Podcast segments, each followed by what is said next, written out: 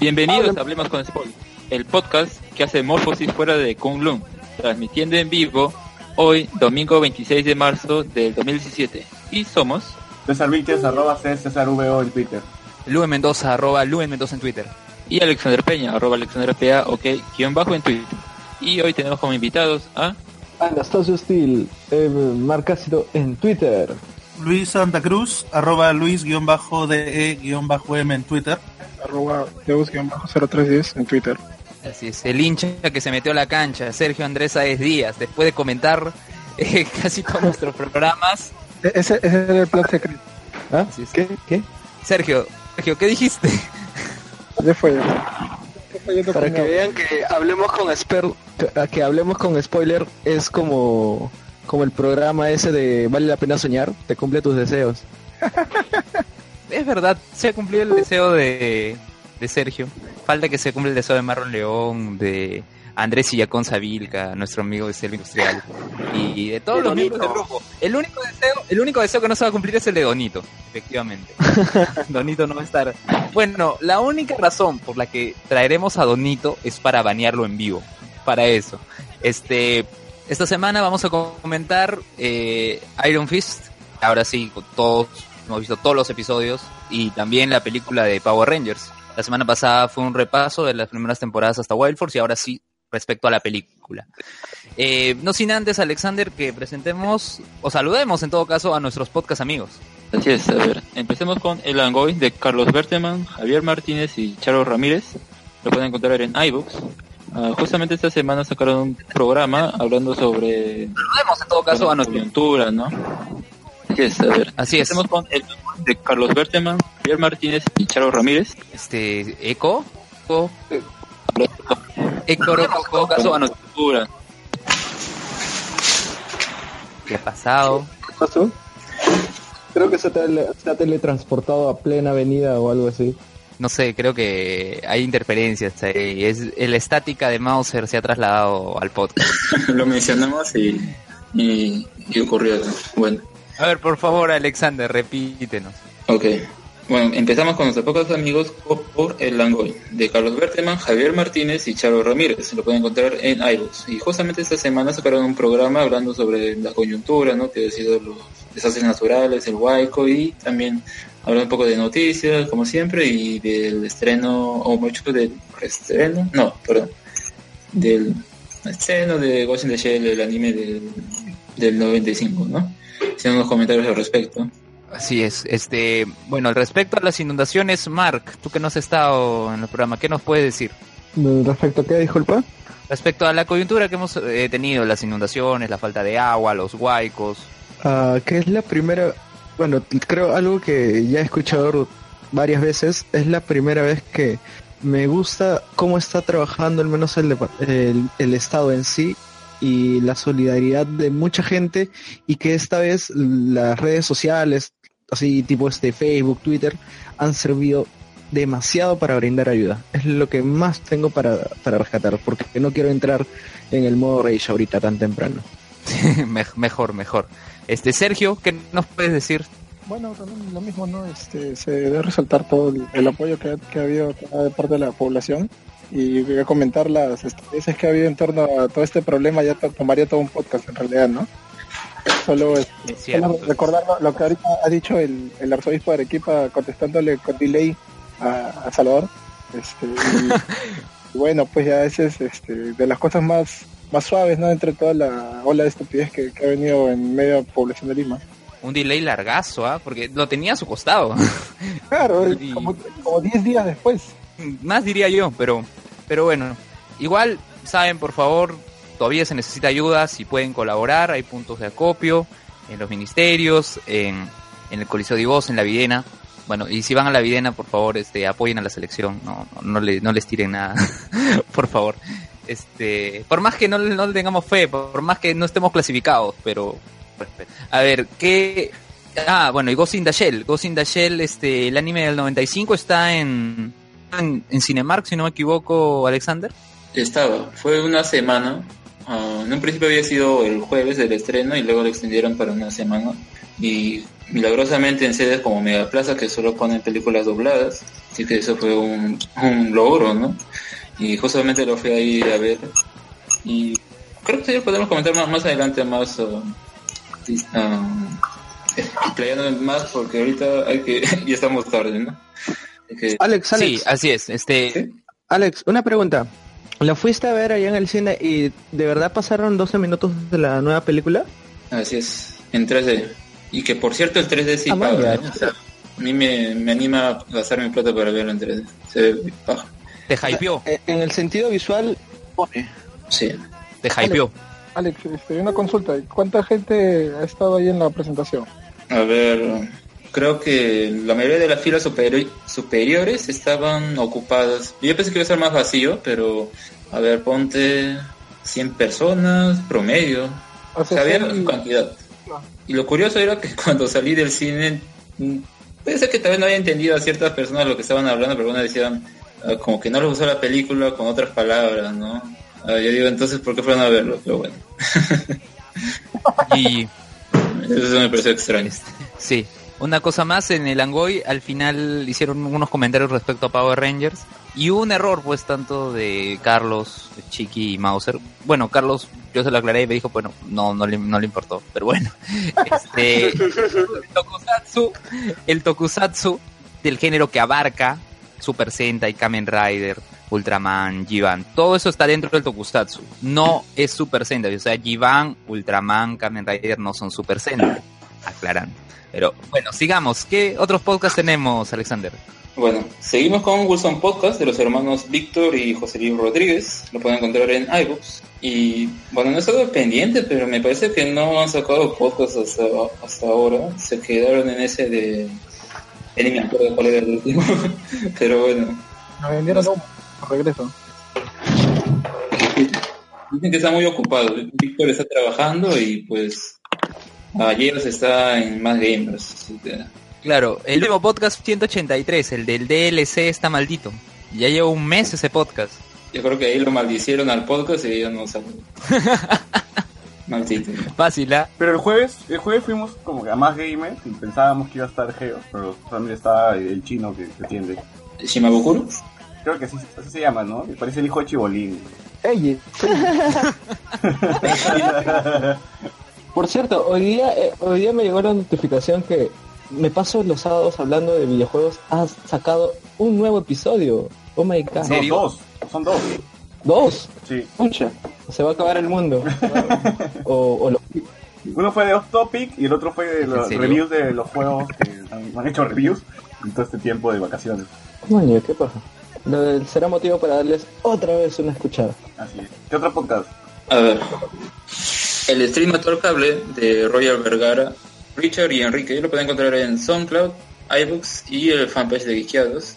Y que creo que estuvimos comentando un poco que la semana pasada habían hecho un directo sobre el tema de Iron Fist, ¿no? que lo estaban transmitiendo en Facebook, ¿no? Y bueno, ya lo sacaron. Más bien, hubo un problema con su canal de SoundCloud, ¿no? porque yo había entrado a revisar a ver si ya habían sacado este último programa y veía que apenas salían cuatro y me pareció raro, entonces le avisé a Roger y, y sí, pues había un problema ahí, luego yo lo corrigieron. Así que Los turcos lo hackearon otra vez. esa historia de los turcos es bien chistosa, ¿eh? porque Oye, sí, sí, sí, sí recuerdo. y para- les voy a, y bueno, para los que saben, ya varios, est- estoy elaborando un libro respecto al tema del podcast y todo. Yo entrevisté a Roger, me comentó el tema de los turcos y lamentablemente esa entrevista se borró. Y voy a volver a entrevistar a Roger esta semana. Lo que ocurre es que a Geekeados los hackearon los turcos hace un tiempo, confundiéndolos con una web norteamericana. Claro, y es una historia bien paja, es una historia bien paja. Voy, voy, voy a hacer la entrevista ahora el viernes y, y no, bueno, Roger le comenté el caso, me dijo, no, no te preocupes, Luen, yo armo un espacio, volvemos a conversar contigo. Hay una cosa más, este, Enrique, este, me confundí, o sea, yo pensé que era abogado, es economista, es, es economista, me, me retracto me- al respecto. Este, ¿qué otros podcasts más tenemos, Alexander? a ver, mencionamos a por favor Callanos. Pero está la lista, Alexander. No, no, es que luego de que mencioné a Wilson Podcast, habían dicho que habían sacado dos, dos podcasts nuevos. ¿A cuál se referían? No escuché bien el nombre. Nada, me paso los sábados Ah, hablando ya. de videojuegos. Ah, ya. Ok. Parallax. Martinos, la verdad. ¿Qué cosa? ¿Qué pasó? Eh, A mí no me han dicho nuevo nada, señor. Jale. No, no me han dicho nada, señor. Por favor, no, A ver, no, por favor. ah, No hay información que uno desconoce de ella. por favor, este, te- ¿dónde, Que van a haber nuevos miembros. No, no puedo decir nada, señor. A mí no me han informado nada. Pero, ¿Qué ha pasado? Así como ha patinado César, ha patinado ¿Dónde está el piloto? Quien han dicho, este, Mark Kang es miembro de Hablemos con Spoilers. O sea, ¿cómo pueden decir eso? Bueno, sí, mi círculo sí es muy pequeño, pero el de otras personas fácil sí es grande. No, pero, pero, pero chicos, este, ¿Qué o sea, acá Cés- Alex, Alex. ¿Qué? ¿Sí? No, pero digo que, digo que este, acá César ha patinado como los chicos de ¿Dónde está, el- dónde está el piloto? Que dijeron que Mark era miembro de Hablemos con Spoilers. Oye, Ma- Mark ha sido más miembro que mismo Juan, weón. Pucha, pero Juan es fundador. Sí, Mira, Juan tiene que- Primero para que, Tres para que, programas, Mark, ahora- para que Mark sea, ya, escúchame, pero para que Mark sea más miembro que Juan, primero tiene que ser miembro. Así que no, no puede ser. Ya, a lo que íbamos. Este, no, ¿qué pasó? ¿En ¿Dónde está el piloto?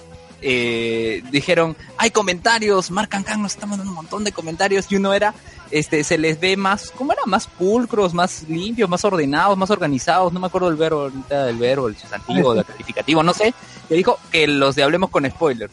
Y todos dijeron, ah, le está dando con palo a su propio podcast porque él es miembro Hablemos con Spoilers y todo. No es miembro. Comentario. Y creo que Pero- Luen nunca, creo que Mark nunca ha visto en vivo a Luen, así que tampoco sabe qué tan limpio es. La- eh, no sé, no, no quiero. No quiero. Efectivamente, me paso los sábados hablando de videojuegos, ha sacado podcast. Sí, pero hablemos de otros podcasts, ya, ya mencionamos ese. Sí. Oh, de Mulet Club, pues. Ah, ¿verdad? Sí, pero no, hay un, pero hay una lista, hay una lista. Va- Vamos en orden, vamos en Vamos en orden. Vamos en orden, vamos en orden. Sigamos. Para terminar con la mención, ah, por favor cállenos con Renato Medilo, lo pueden encontrar en iBooks, a sus podcasts pasados. Ah, seguimos con la guía escéptica, promovida por la Sociedad Humanística y Secular de Perú. La pueden encontrar en archive.org e iBooks. Archive. bueno, sí, en Archive y en, y en iBooks la guía escéptica sacó un programa esta semana donde hicieron rage por el tema de las inundaciones. Básicamente eso. ¿Qué más? ¿Qué más? Ok. Nación Combi de Hans Gitter, Eric Iriarte y Carlos Zúñiga. Lo pueden encontrar en iBooks. ¿Y de qué han hablado esta semana, Luan? Esta semana hicieron vivo el día lunes, no me acuerdo ahorita el local. O sea, dijeron ¿En la Pero botica? fue paja porque la gente No, en la botica no. Pero en este la- ¿Qué? En el ayahuasca bar. Ah, bueno. está en Barranco. Ah, ya, ya. ah, ya. ¿Fuiste? Ya. Y Mark, ¿fuiste? ¿Ah? ¿Fuiste? No, no, no. todo se, me, se me salió algo de chamba y no pude ir, lamentablemente. Tenía unas ganas horribles para ver a la Prista Bueno, para saber a quién sí le podía estrechar la mano. pero ¿Quién es el artista bueno? pero este Eric Iriarte. Eric Griardo.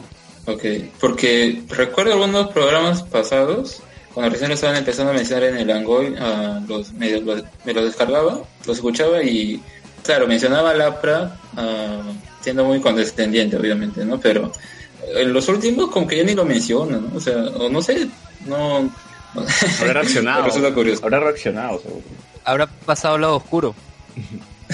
Ya, pero ¿qué más? Bueno. ¿Qué más? ¿Qué más hay?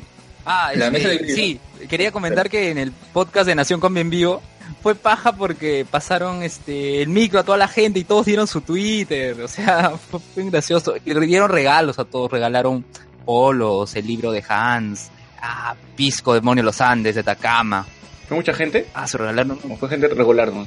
Sí, ah, regular, regular y, y a todos le pasaron el micro para- y estuvo Enrique, Enrique este Rosario de del stream a todo el cable, también estuvo ahí.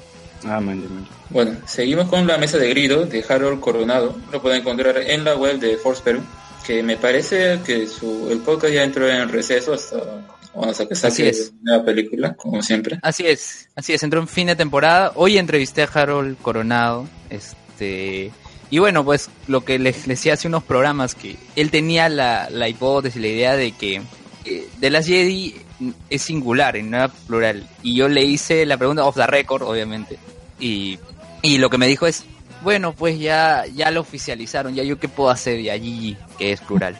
De lo que más, ¿qué más podía decir? ¿Qué más podía decir? ¿Y, Sigamos. y se ve como grido el pata? No, él, él, él me comentó de la mesa de Grido, era porque tú sabes que a Grido lo matan. Este, ¿No? Luen, En es lo obvio, la, la re- mesa. la referencia es muy obvia, güey. Por, e, efectivamente. Pero igual, es, ya pasó un montón de años, así que no es spoiler. Igual estamos en problemas con spoilers, ya. Obviamente, un lugar de tertulia de Star Wars en donde Grido ha muerto. En así, un bar, con la mesa de Grido. Ya, ok, ¿qué más hay? Básicamente ese es el... No se parece a Grido. Porque yo le dije de frente, ¿por qué la mesa de Grido? ¿Tú eres Grido? Así. no, Tal vez, no. tal vez su nombre de pila era grido y que como graba en su casa, es su mesa. Nunca sabe. Es su mesa, es su casa. Uno nunca sabe. Es, co- es como que cuando jugaban, cuando jugaban las escondidas decían Ampai Grido. Ampai grido. Mm. No, no entendí el chiste, güey. Claro. No, Ahí me salvo. algo así. Ok, ok, continúa, continúa. Hablando de Harold Coronado, me parece que él es, él es el que siempre está en las... Cuando invitan a The Force Pero a las convenciones, ¿no? Al Taco Fest o diferentes. Creo que es el que habla, ¿no? Y me gusta cómo hace sus exposiciones al tema. Lo reconocí por, los, Harold, por la voz también. Harold me contó que no es Harold me comentó que no es fundador de la Force Perú, él se sumó en el año 2005 porque la Force inició en el año 2000. que bueno, pues sí participa en todo ese tipo de actividades. Y bien, continuamos con Star Wars. Seguimos con Escuela Rebelde de Gonzalo Torres Castañeda. Lo pueden encontrar también en iVoox. Gonzalete. Hasta ahora creo que es Gonzalete. No, no es Gonzalete. Es su homónimo. Así que cuando lo busquen, ahí lo, lo meterán en la cárcel en lugar del otro. y bueno, Poco Estéreo de Diesel, Soda y Foco. Foco. Lo pueden encontrar en YouTube. Y bueno, en iVoox también suben sus programas. Sí, este, esta semana sacaron un review del eh, último episodio, el más reciente de Pokémon Sol y Luna, y anunciaron que ya no van a hacer más reviews. ¿Por qué? Porque básicamente todo el programa es review 10 minutos y el resto temas random. Entonces lo que van a hacer es este acción, al final agregar un breve re- review.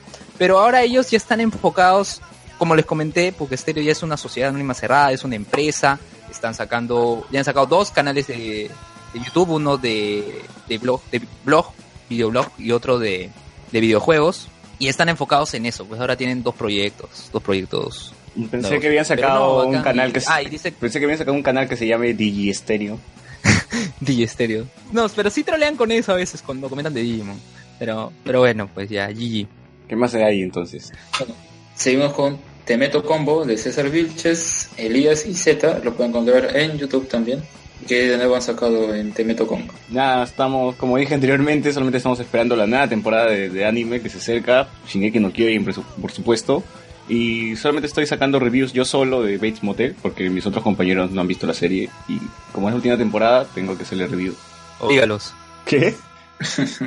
Dígalos. Está bien, este, ¿qué más hay? Control Crítico de Manuel Espinosa, Aldo Santibáñez y Cristian Quispe. Lo pueden encontrar en iBooks y su web Control Crítico. Así es, controlcrítico.com. A ver, el podcast infinito y conversaciones de nerds de Luis Por fin. Santa Cruz. Lo pueden encontrar en Por fin, han sacado conversaciones en un ERS, ¿verdad? Luis Miguel, dinos. Creo que lo comenté la semana pasada. Creo que ese es el programa más random, más como que. Si normalmente tocamos mil temas así al azar, así de, de puro hueveo, puto, ya hemos roto la frontera de los millones de temas. Puta, es, es un episodio cae de risa. Estoy, por momentos se nota que estoy notoriamente ebrio, pero pa- es- ter- terminamos la historia de la semana pasada, que tanto preguntabas, Luen. El final no es tan emocionante como... O sea, no, no te da mucho hype. Es, es como que con de esa historia es como Power Rangers. O sea, si la, si la esperas sin mucho hype, probablemente. Pero todo lo demás es un cae de risa, creo. Por lo menos yo me... Todas las veces que lo, lo he escuchado para editarlo, porque era así todo como mierda, eh, me he cagado de risa. Ahora sí. Creo que está súper paja, así que espero que lo escuche. Ya está en línea, está desde la mañana. Eh, iTunes, Evox, así que fresh. ¿Con Priscila o, con, 105? con quién? ¿Con quién? Con Priscila y con un amigo más, Giuseppe, que es también de, de ese grupo. Ah, él sexy. lo mencionan desde el programa 1. Desde el programa 1. Es como. Él es el. el ¿Cómo, cómo, cómo se, cómo podría explicar? ¿El Donito? No, no es el Donito. No, no es el- Giuseppe, sí- sí, sí tiene un poco más de vida social, sexual. Pero.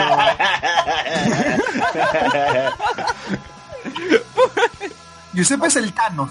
Giuseppe es el Res- Thanos de... Respeta la, respeta la mano de Donito. Mano no te conoce. Respeta la Manuela de Donito. Giuseppe es el Thanos de Conversaciones No Nerds. Lo venimos mencionando desde el capítulo 1 y finalmente ha arribado al podcast para hacer un poco de desmadre. Así que está muy paja ese capítulo, de verdad creo que Y hablan de judíos te va a también. gustar, Len. Tengo altas expectativas. ¿Hablan de judíos? No, en esta podcast no hablamos de judíos, pero De otra minoría. queremos invitar a Dayana a un Conversaciones No Nerds para que se explaye con todo el tema de los judíos. así que se está pendiente. Con ella creo que grabo este sábado. Un tema... Te va a crecer su bigote, te va a crecer su y- bigote. no, y que invite a Elías para que debata. Uy.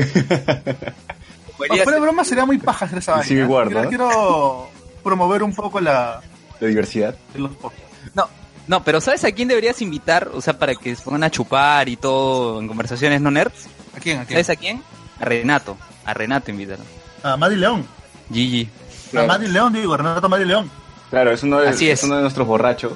Aparte, yo también, pero Escucha, con él, con él sería paja tu programa. porque además, él es eh, escucha confeso de conversaciones no nerds. Es más, él dijo acá en el podcast, Luis Miguel debería dejar de hacer el podcast infinito y centrarse en conversaciones no nerds. Así lo dijo. Bueno, por temas de agenda sería mucho más práctico, ¿ah? Pero... Alucina También quiere ver- o, fusio- o fusiona, Sí, o fusiona, ¿ves? El podcast infinito, no nerd, una vaina así. Entender. Sería paja. No te está en sería, lima. sería un cross- sería un crossover interesante. Mitad, mitad temas nerds, mitad puta random. stuff. Sería paja. Mark, ¿ibas a decir algo? Mark. No, no, yo decía, este, aprovechando que Renato está en Lima. Claro que el, Ah, el- Sergio. el ingrato, el ingrato ni siquiera se atreve a buscarnos para meternos unas chelas o algo. Y menos Arturo que, le Sí. que, le- que lo, que lo trajo de Arequipa. Arturo no. ¿Qué está haciendo Arturo en no lo Lima? Yo lo traje. Ah, no, digo, Ar- Yo no, lo traje. Arturo le consiguió yo lo chamba. traje y Arturo le dio chamba. Claro, sí. Claro, yo lo traje. Ah, bueno, este, Renato está de, de- ilegal, pues, acá en Lima, escapando de la justicia. Escapando de la justicia. Escapando de la congresista. Renato. Así es. Fácil, Los- me voy a poner en contacto con él. Lo, lo digo públicamente acá en, en con Spoiler. Voy a ponerme en contacto con él para invitarlo a, a conversaciones no nerds. Muy bien. Bien. Sigamos. Continuando, seguimos con pasaje 18 de Catalina Subirana y Claudio Cordero. Lo pueden encontrar en SoundCloud. Y bueno, no he revisado su página, pero no sé si se irán subiendo a podcast, pero ¿he revisado Luis? Por si, por si acaso. No lo he revisado recién, pero sí recuerdo que para el- los Oscar eh, comentó. Mar, ¿qué puedes decir de tu profesor Claudio Cordero? Creo que no lo tenemos a Mark. Mark está, murió, murió. Bueno, y Hola, recordar, pues justo, Sorry, no, creo que hay un poco falla de señal. no, ya, Mark, ¿qué puedes decir de tu profesor Claudio Cordero? Otra vez no he vuelto a escuchar nada por, creo que tengo mal wifi. ¿Qué cosa dijiste? Tu profesor Claudio No, Cordero. que- Tu profesor. ¿Qué Claudio. puedes decir de él? Ah, de qué chévere. Te jaló. No, es un caso perdido. Tenemos a Mark desconectado.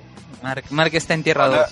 Ya. Hola, sí, creo que sí, parece sí. ¿Me escuchan mejor? Sí, te escuchamos Estoy mejor. más cerca del router. ¿Te, te jaló, te jaló el tu profesor? No, yeah. Es más, yo, pe- yo pensé al menos por debido a un trabajo que me había demorado eh, te jalar. en. Sí, pero al final no. Es chévere, porque me aprobé con buena nota. Paja. Con rolleras. No, no, no. No. Eso, eso, eso ya las dejé desde que me quité de la San Martín.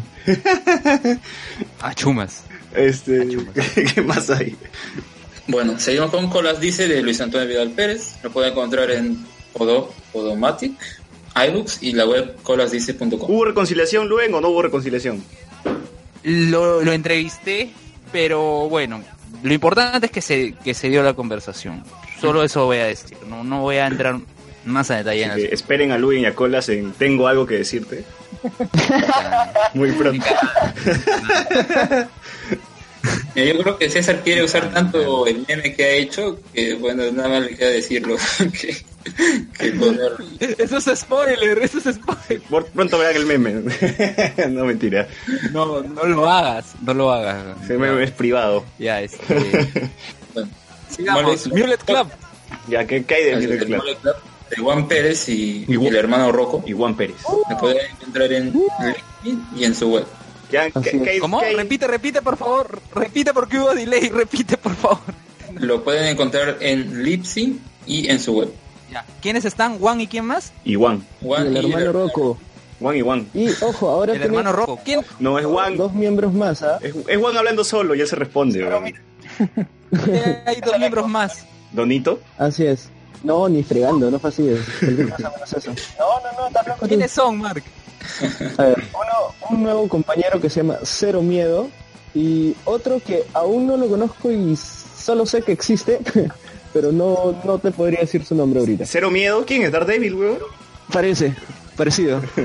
Oye, ¿Sí, Miguel? Ahora último han estado este cubriendo porque el día de ayer, sábado, fue el gran evento de Imperio Wrestling acá en Perú y ha sido ah, Ya. un eventazo, ¿ah? ¿por qué tanto hype Ya, por ese evento? no? Despáchate, despáchate. ¿Por qué hubo tanto hype por ese evento?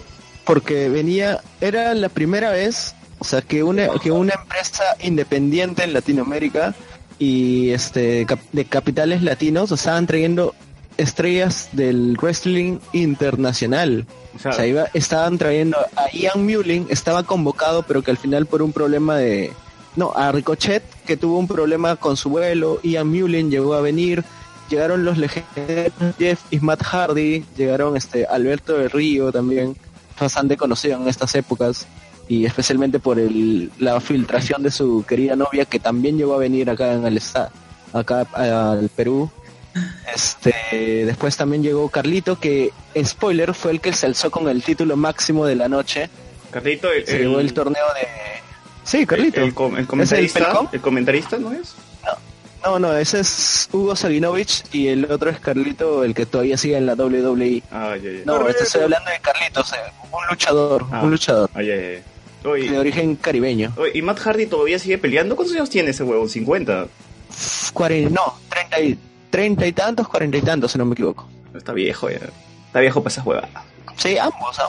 Ambos, ¿ah? Pero igual te tiran unos luchones. Lo que ahorita ellos están reforzando es su, digamos, su carácter así dramático, por así decirlo. ¿Quieren ser actores? Porque en realidad, tú sabes, como, bueno, como es, este, la lucha libre es una mezcla de lucha, digamos, lucha de verdad, en cierto sentido. Es una, ah, digamos, un de- deporte del espectáculo, porque mezcla eso con lo que es este, la actuación. Porque uh, utilizan, digamos, este, cierta, ciertos guiones para poder hacer, digamos, la lucha entre dos luchadores. ¿No era de verdad? de- No era de verdad, ¿Ah? huevón. No era de verdad, huevón. Acabas de romper mi corazón. Hincha de la lucha. César, ¿no has visto el- Spoilearon, no es sé. demasiado grande como para creer que la lucha libre es de verdad. ¿No has visto el meme de Homero Simpson que salía en la portada del periódico Local Man Thinks Wrestling is Real? El ciudadano local piensa que la lucha libre es real. O sea, no es real. ¿Por qué? Yo creía que Rikichi se sentaba encima de la cara de la gente. y- El peligro, el peligro es real. Es completamente real el peligro, pero, o sea, vamos, las, los- las luchas, o sea, digamos, de por sí no se están peleando de verdad. Pues. ¿Y las mamachas también vinieron o no? No, las mamachas están guardándose para un ca- eh, carnaval este puneño, pues. Ah, bueno. ¿Qué más, qué más tenemos? Y bueno, ya mencionamos a dónde está el piloto de Anderson Ávila, Ernesto Carpe y Jesús Vilcajoma, que lo pueden encontrar en iBooks. Y que, ahora, aparte de que confundieron a Mark Khan con uno de nuestros miembros, habían hablado sobre series. ¿Y qué, qué hablaron al respecto? Luen, tú que escuchaste el programa. Eh, además de que Mark Angan fue la única persona que les dejó comentarios. No, no es cierto, yo les comenté, yo les comenté también, no sé si habrán leído mi Ah, comentario. sí. Leyeron tu comentario que decía saludos para Oscar, Fátima, Felipe. Oh, wait, eso sí lo leyeron, es verdad. Sí lo sí leyeron. Este, nada, invitaron creo que a la enamorada de Anderson, la pareja de Anderson, eh, amante, esposa, no sé. Amante, pero. No sé, weón. Pero era, creo que estudiar. Era- Era, Armstrong, ese es su Facebook. ¿no? ¿Has estoqueado? Oye, ¿qué pasa? ¿Cómo se estoqueara la, No. la flaca de Anderson? Si tú, re- si tú ves en el Langoy, ahí de cada rato la etiqueta o hablan entre ellos, así que ahí uno saca sus conclusiones. Bueno, la cuestión es que hablaron de que de que la flaca ya había terminado de ver Rick and Morty y ahora iba a empezar Gravity Falls y le estaban spoileando. En vivo. Pregunta, pregunta. ¿Rick and Morty en de verdad es tan chévere como lo pintan? Sí. Porque siento que me voy a llevar un fiajo como con Game of Thrones. ¿No te gusta Game of Thrones? Escúchame. Banealo. Escúchame, a Aurora Gutiérrez de la guía escéptica le gusta Rick and Morty. Es más, yo le he dicho a César César, invítala a Temeto como para que hablen de Rick and Morty. Así que esperemos que salga Ricky Morty entonces para, para invitarlo, creo. Sí, no estaría mal. Bueno, ¿qué más? Claro, la esperada tercera temporada que ahora no sale ni fecha, ni nada. Maldito La segunda de Shingeki ya sale, ¿no? Esta, esta semana, no el primero de abril, no, primero de abril, no sé si es primero de Esta semana sale. Y es el primero de abril. ese es lo más chistoso. El primero de abril, ah, April, Full Day. April Fools. Sería curioso que sea broma. No creo, pero... No, los japoneses, los japoneses no se juegan con eso. Mm, creo que no, pero sí. Bueno. Bueno, ahora sí. ¿Qué más? ¿Qué pasar. más, Alexander? Lee la pauta. Bueno, ahora sí. Más de esos podcasts ah, de Perú y Latinoamérica lo pueden encontrar en Podcast Latino y en su fanpage, Podcast Latino. Y también saludamos a otros amigos que son Cancha de Punto P, de Oscar Soto, el Chato Mauser y Chiqui Vizca, Ready for Duel y Perú Smart de nuestro amigo Juanjo, Generación Tokusatsu, Shueisha, Shueisha Yikan, Black Lobo y Luis Alata por el logo. Black Lobo, ex La Familia Feliz. Bueno, eso era para resumir, pero ¿qué ocurre? La Familia Feliz tenía un vocalista, que es el hermano de Bien. Renato Delgado, que es miembro de la banda. Y él decidió emprender un proyecto propio. Entonces, como ya no podían seguir como La Familia Feliz sin él, crearon un nuevo proyecto que se llama Black Lobo. Y para suerte nosotros tenemos dos discos que no sé cómo vamos a regalar a la audiencia. es más, voy a traer los discos para que para que lo podamos lo puedan ver, lo puedan ver los que están en la transmisión en vivo por por YouTube. Pero no sé, no, ni siquiera hemos pensado cómo vamos a regalar. Haremos una César, ¿tú has mecánica. pensado en algo? Y haremos una mecánica a lo largo del programa, pues supongo. ¿no? que, No sé, que, que a a alguien que se le ocurra la mejor forma para volver a... a... a banear a Donito. Oye, ¿Qué es eso? Voy a traer los discos. Voy a traer los discos. Tranquilo, es Luen, es Luen, tranquilo. Pensé que era Juan. No, si se parecen, ¿no? De verdad que lo pienso. Pero para la gente que nos está escuchando en Evox, Luen puso su cara en la transmisión y por eso estamos, por eso nos sorprendió. Pero idearemos una forma de regalar los discos a lo largo del programa. Eh, ¿Algo más o pasamos al siguiente, siguiente bloque? Ah, este, yo, yo quería mencionar algo, disculpen. Este, no sé si habían visto, pero los chicos de Más Gamers ya no están colocando este podcast, ¿verdad? Eh, No. de Wilson Podcast. Pero ahora están sacando un podcast. Ah, el Está vicio. Oscar Soto, este, El Vicio Podcast. Ajá, el vicio está bastante chévere, está bastante chévere. Y explicaron de por qué le pusieron este el nombre el vicio, que es nosotros, bueno, nosotros cuando éramos más jóvenes siempre íbamos al vicio. Claro, tiene sentido. Me gusta el nombre también. Claro, pero también lo tienen congelado. chévere igual como Va en el cuarto, creo que Auxilio. hace dos semanas. Creo que no tienen tiempo para. Ya, ahí Luen está mostrando los discos de Black Lobo. Pues, solamente, este... Oye, esa vaina parece la, la tipografía como- ¿De qué? ¿ves? parece la tipografía de Burr en el BGM. esa vaina. La banda es anarcopunk, así que supongo que no todo, no todo el mundo le va a gustar, pero ahí está, pues para el que quiere, ¿no? Oye, hay que pasar al siguiente bloque. ¿Cómo lo vamos a sortear? ¿Cómo lo vamos a sortear? Es la gran pregunta. Hasta el, el- Y bueno, por último, pueden encontrarnos, hablemos con spoilers en iBooks, iTunes y YouTube. Y también pueden encontrar nuestro grupo en Facebook, Hablemos con Spoilers, que vamos por los 400 y tanto. Así que únanse y, y poseen, pues, ¿no? también coméntenos qué, les- qué les parece el programa, qué debemos mejorar, cambiar, no sé, si quieren a Donito, sugerencias. También. Siéntanse libres en menospreciar a Donito. sí. Así es. Muy bien. 40 minutos de introducción del podcast. este, antes, antes de pasar, antes de pasar al siguiente bloque, unos saludos de YouTube. Juan G dice, me parece haberlos visto en el estreno de Power Ranger, o eran cosplayers de los villanos de la serie original. Y César le dice, fuimos a verlos en Rizo. Juan G dice, hablen cosas de los haters de Power Rangers. Saludos para Daniel Rivas Mesa. Este, no puedo aceptar que fans de Flash o Supergirl digan que Mighty Morphin es basura. O sea, Jean-Pierre Hart dice, habla de lo que dicen de la peli de Power Rangers, es puro fanservice. Mm, no sé, vamos a hablarlo luego. Rubén García, saludos mis colegas. Yo le digo, hola Rubén. Ojalá que hoy, si haya tanta sangre, si haya sangre por Iron Fist. La última vez fue más aburrido. Bueno, ahora sí. Elías dice, ¿en serio? South Park. Luego Rubén, no mames. Juan G, lucha libre es más falso que Marvel sin chistes. Y Diego Silva, bájense todas las huacas por hacer, para hacer condominios que ni los zombies de The Walking Dead pueden entrar. Bueno, Elías nos está escuchando. Elías, te comprometemos por favor que hagas un podcast con la amiga de Luis Miguel, Dayana, que la amiga odia a los judíos. Y tú como judío sería bueno.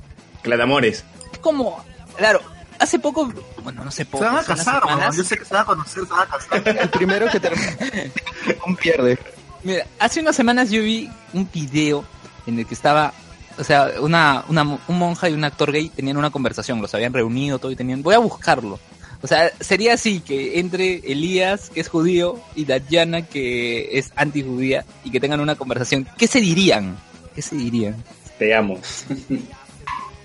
Nada, es como que una tensión sexual así entre ellos mientras Claro, y termina chapando. Así. ¿El- silencio. ¿Elías tiene flaca? No. ¿Dayana tiene flaca, Luis Miguel? ¿O flaco? Flaco, perdón, flaco. Flaco, estoy en Power Rangers. Flaco. En realidad No, no, no. puede ser para ambos ambas opciones, ¿ah? Tiene Como Power Rangers. Puede ser. Podcast inclusivo. Ya, este, muchachos, hay que pasar al siguiente bloque.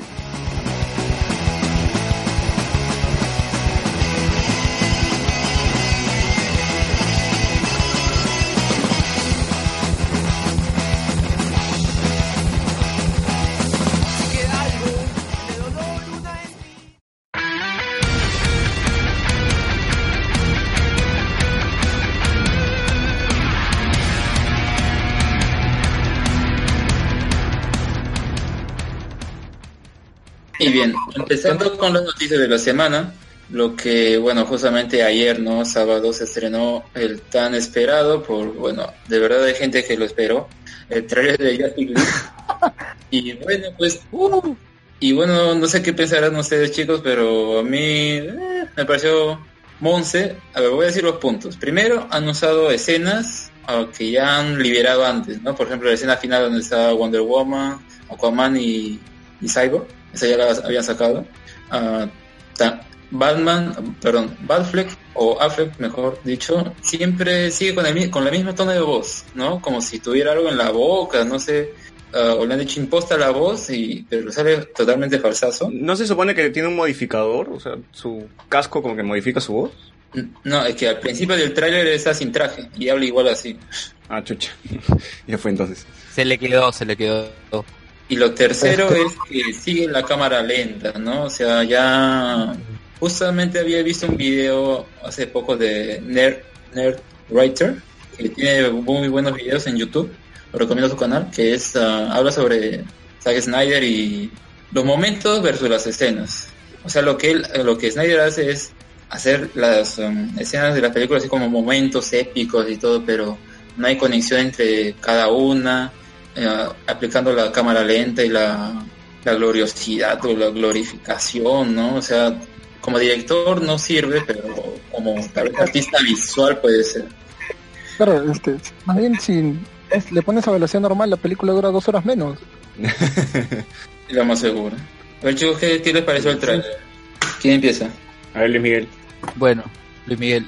Eh, mire, luego de las experiencias que hemos tenido con y sobre todo Suicide Squad, que me parece, por lo menos para mí Suicide Squad es la peor entre los dos, o entre todo el material que hace DC, eh, teniendo eso como, como base, yo puedo decir que ese tráiler no funciona nada, nada, nada, nada, nada.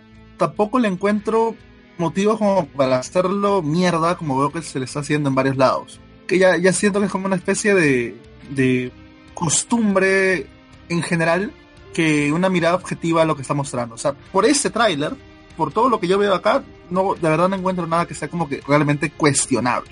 O nada que no podríamos haber imaginado desde Man of Steel. O sea, sí igual la tendencia como que el, el tono oscuro, sí igual como que la idea de actualizar entre comillas a los personajes, o sea, más que traerlos al mundo actual en sí, es como que traerlos a un mundo actual donde todo es entre comillas malo, oscuro, que es una versión del mundo actual también, obviamente, pero que choca con la idea de estos superhéroes tan coloridos, sobre todo Flash, sobre todo Aquaman. Flash. Flash, Flash, Flash, Flash, Flash. Pero en general no encuentro nada que me haga decir, ya, esta película va a ser una mierda, pues. Yo sí nada tan encuentro algo. drástico, nada tan... ¿Qué, Lo ¿qué estamos- encontraste? Lo estamos, lo ¿Me estamos viendo en molesta? pantalla. Ah, el CGI de Cyborg. mira, siendo abogado del diablo, pueden todavía trabajarlo hasta para de la película. Hemos tenido como que. Desde que. De- Desde que hemos tenido. No sé, mira, hemos tenido toda una franquicia de X-Men en la que el personaje de Coloso no es un personaje, sido siempre un CGI. A mí, ya me pasé esas tres películas de X-Men eh, completamente indignado por lo que hacían con Coloso. Hasta más o menos lo que pasó con Deadpool después, que igual era un CGI completamente más que un personaje, pero por lo menos tenía algo de personalidad. Me recuerda mucho eso. Eh, ahora es más incómodo porque obviamente Cyborg va a tener muchas más líneas y mucho más protagonismo que, que Coloso en las tres películas de X-Men. Pero muchas opciones. O sea, e- el hecho me molesta más que hayan elegido a Cyborg que cómo se ve Cyborg en la película. Tú querías en cuenta que ya está ahí, o sea, ya, me, me he resignado a la idea de tener que ver a Cyborg en vez de ver al Martian Manhunter. O Green Lantern, que parece que sí va a aparecer al final y tal. la vaina. Eh, lo que más me molesta de la película, del tráiler, perdón, que estamos viendo, van a tirarse un montón de tiempo presentándote cosas que ya está haciendo o la televisión.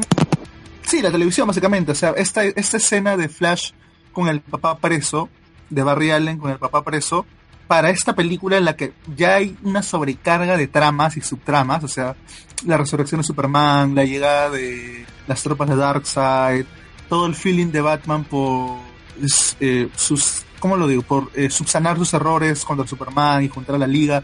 Ya hay demasiadas tramas y subtramas como para podernos a, a ver algo que la serie de televisión de CW, con todos sus peros y sus contras, ya está haciendo durante dos, tres temporadas.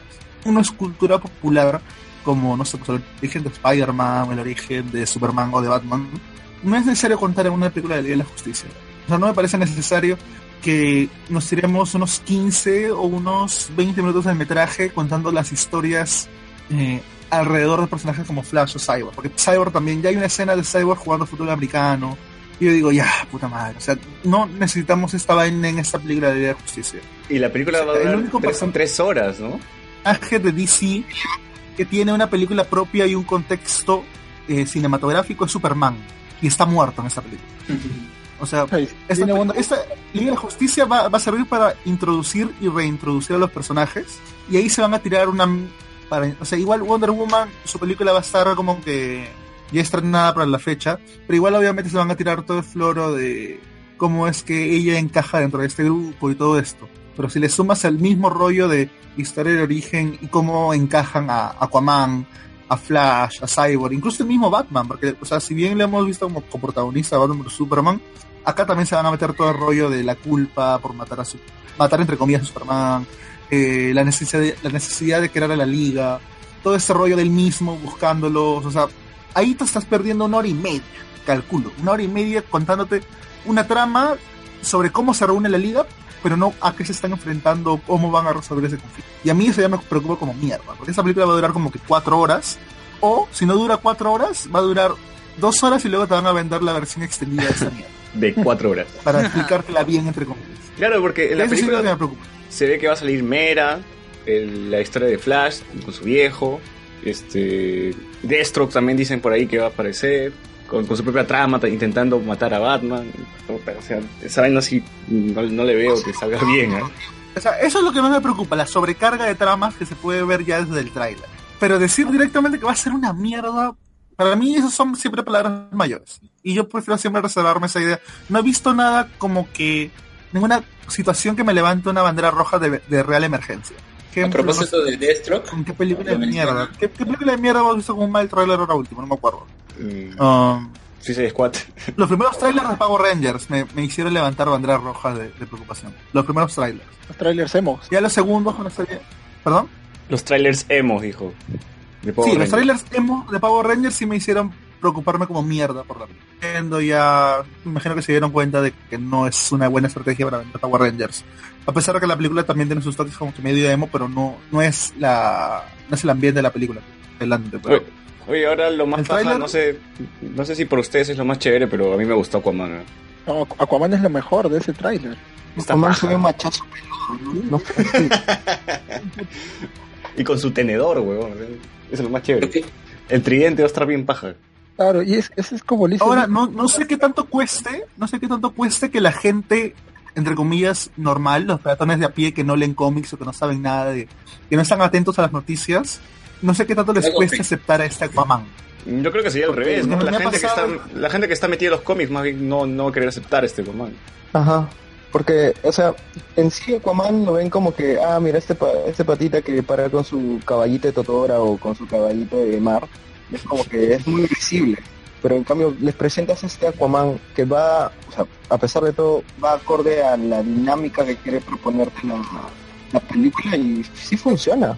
Es Eh, que te igual nosotros ya hemos tenido todo el proceso, todo el proceso de, ah, ya, el anuncio, y las primeras imágenes oficiales, y los teasers, y los pre-teasers, y los trailers. Hay un huevo de gente que va a ir a ver esta película, sin saber ni mierda, y se van a encontrar con, puta, con, Khal Drogo, pues, que al simple no es para nada Aquaman. Es y una persona que no, no, no tiene ni idea de, ya, las actualizaciones, y cómo ha cambiado todo el tema, y que ya no se puede seguir haciendo esto, les va a chocar un culo ver a ese nuevo Aquaman. Pero no sé qué tanto sea eso algo malo o bueno. Sí, sí me llama la atención el hecho de cómo puede reaccionar la gente común y corriente. No, la gente ves a Batman, o de sea, pie. ves a Batman, ves a la Mujer Maravilla, sí, están actualizados, sí, tienen cosas que son diferentes a otras versiones, pero siguen siendo Batman y siguen siendo la Mujer Maravilla a simple vista. Pero Aquaman es algo completamente diferente, porque ni siquiera es la versión de los 90 eh, a grandes rasgos, o sea, tiene sí ciertas cosas, como que el pelo largo y un poco la actitud, qué sé yo, la, la rudeza en ciertas eh, formas de desarrollar la acción, pero sigue sin ser propiamente Aquaman visualmente y, y me llama la atención cómo puede reaccionar esto, cómo puede reaccionar la gente. ¿sabes? Claro, mira, Luis, mira, lo que yo podría decir, o sea, tienes razón, pero Wonder Woman, Superman, hasta el mismo Flash, especialmente por la serie que ahora tenemos, este, ya son personajes ya bastante conocidos en cierto sentido. En cambio, Aquaman no lo es tanto. O sea, si bien hay un grupo que sí lo recuerda, no es, digamos, como que de tanta recordación popular como los otros personajes. Así que en ese sentido al menos tiene un, una como que una chance de poder funcionar.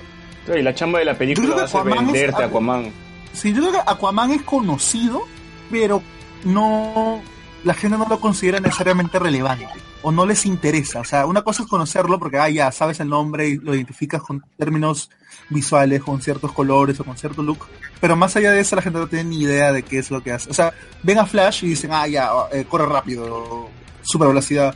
Pero cuando hablan de Aquaman es como que, ah, ya, este, peces tal vez, eh, sabe nadar, eh, qué va a hacer fuera del agua, cómo va a pelear en medio de la ciudad, porque, por ejemplo, le, le mostraba el tráiler a, algunos amigos como que no nerds y me decían, están ahí sobre el carro, o sea, Aquaman, ¿qué hace fuera del agua? O sea, no hace nada, no hace ni mierda, pues, ¿no? O sea, Pero va a ser como Percy Jackson, su- supongo, ¿no? Va a encontrar una piscina y puta, va a usar el agua de la piscina. sí, o sea, me, me decían, por ejemplo, puta, que Batman va a empujar a los villanos al mar para que Aquaman se las arregle ahí, o sea, no, no entiende mucho de la gente cómo funciona, pero sí identifican al personaje. Me parece interesante la reacción a generar, ¿no? Pero sí, obviamente Flash y obviamente el Mujer Maravilla son como más... Eh, Pero ya mira, pensando así en la película, si se supone que va a haber una guerra contra los paradigmas, ¿no? Y Stephen Ward y, y Darkseid, no sé quién más va a aparecer en la película. Me imagino que van a mechar por varios frentes, ¿no? Y porque se ve que las Amazonas se están mechando también con algunos paradigmas. Entonces yo creo que Aquaman va a estar como que defendiendo la Tierra, pero en el mar, pues, ¿no? Con Krakens y, no sé, Leviatán. y eso sería muy chévere. O sea, imagínate un Moby Dick ahí mechándose con, con Darkseid. Claro, eso sería... el tráiler. Yo quiero que, yo quiero que Aquaman haga un Sharknado, nada más. Hola, Puta, hola. compro, compro, huevón. Nada más pido esa mierda, o sea... Mira, y Sí, esa si vaina, Aquaman literalmente salva el día haciendo un Sharknado. Que Yo quiero ver eso. Alexander, mira, ahí, ahí, ahí vaina y este destroza completamente guardianes de la galaxia. Ya nada, no hay nada. Hola, hola. ¿Me sí? Alexander, coméntanos, coméntanos. Ya, bueno. A ver, lo que estaba mencionando sobre que las Amazonas estarían, también se ve que estarían los Atlantes peleando en esta, esta escena tipo Señor de los Anillos, ¿no? Ah, y a propósito de, de lo que había mencionado Mark, que dice, uno siempre tiene una imagen ah, infantil sobre Aquaman, ya solo digo tres palabras, Justice League Unlimited. Ahí podemos ver un Aquaman rubio, ah, todo así... i- igual que este, pero todo más está pegado a la imagen ah, tradicional, entre comillas. lo que yo veo que, que han hecho con Aquaman en esa película, o al menos con el tráiler, es que han amoldado el personaje de Aquaman a Jason Momoa. O sea, no ha sido al revés, sino que esta- lo, han, lo han acomodado el personaje de Aquaman a él porque de cierta forma lo ven rudo y además también el fandom que ha hecho en Game of Thrones, que apenas una temporada que ha estado, pero igual Es ha raro ese tenido. Claro. Y Claro, pero o sea, lo que yo me refería es que, digamos, es un personaje tan eh, popular en cierto sentido, o sea, de tanta recordación popular como lo son los, los otros. Claro, la sea, gente, si, si pones a un Aquaman así como lo recuerdas, o con amarillo, con, con, este, con su traje naranja, la gente va a pensar que es este Tritón y el chico per se de Bob Esponja. pues. Claro, y o sea, mira, mira, nosotros que somos noventeros hemos crecido con este Justice League Unlimited, pero hay, o sea, también conozco bastantes chicos de mi edad, de nuestra edad, que no lo han visto para nada no les han llamado la atención.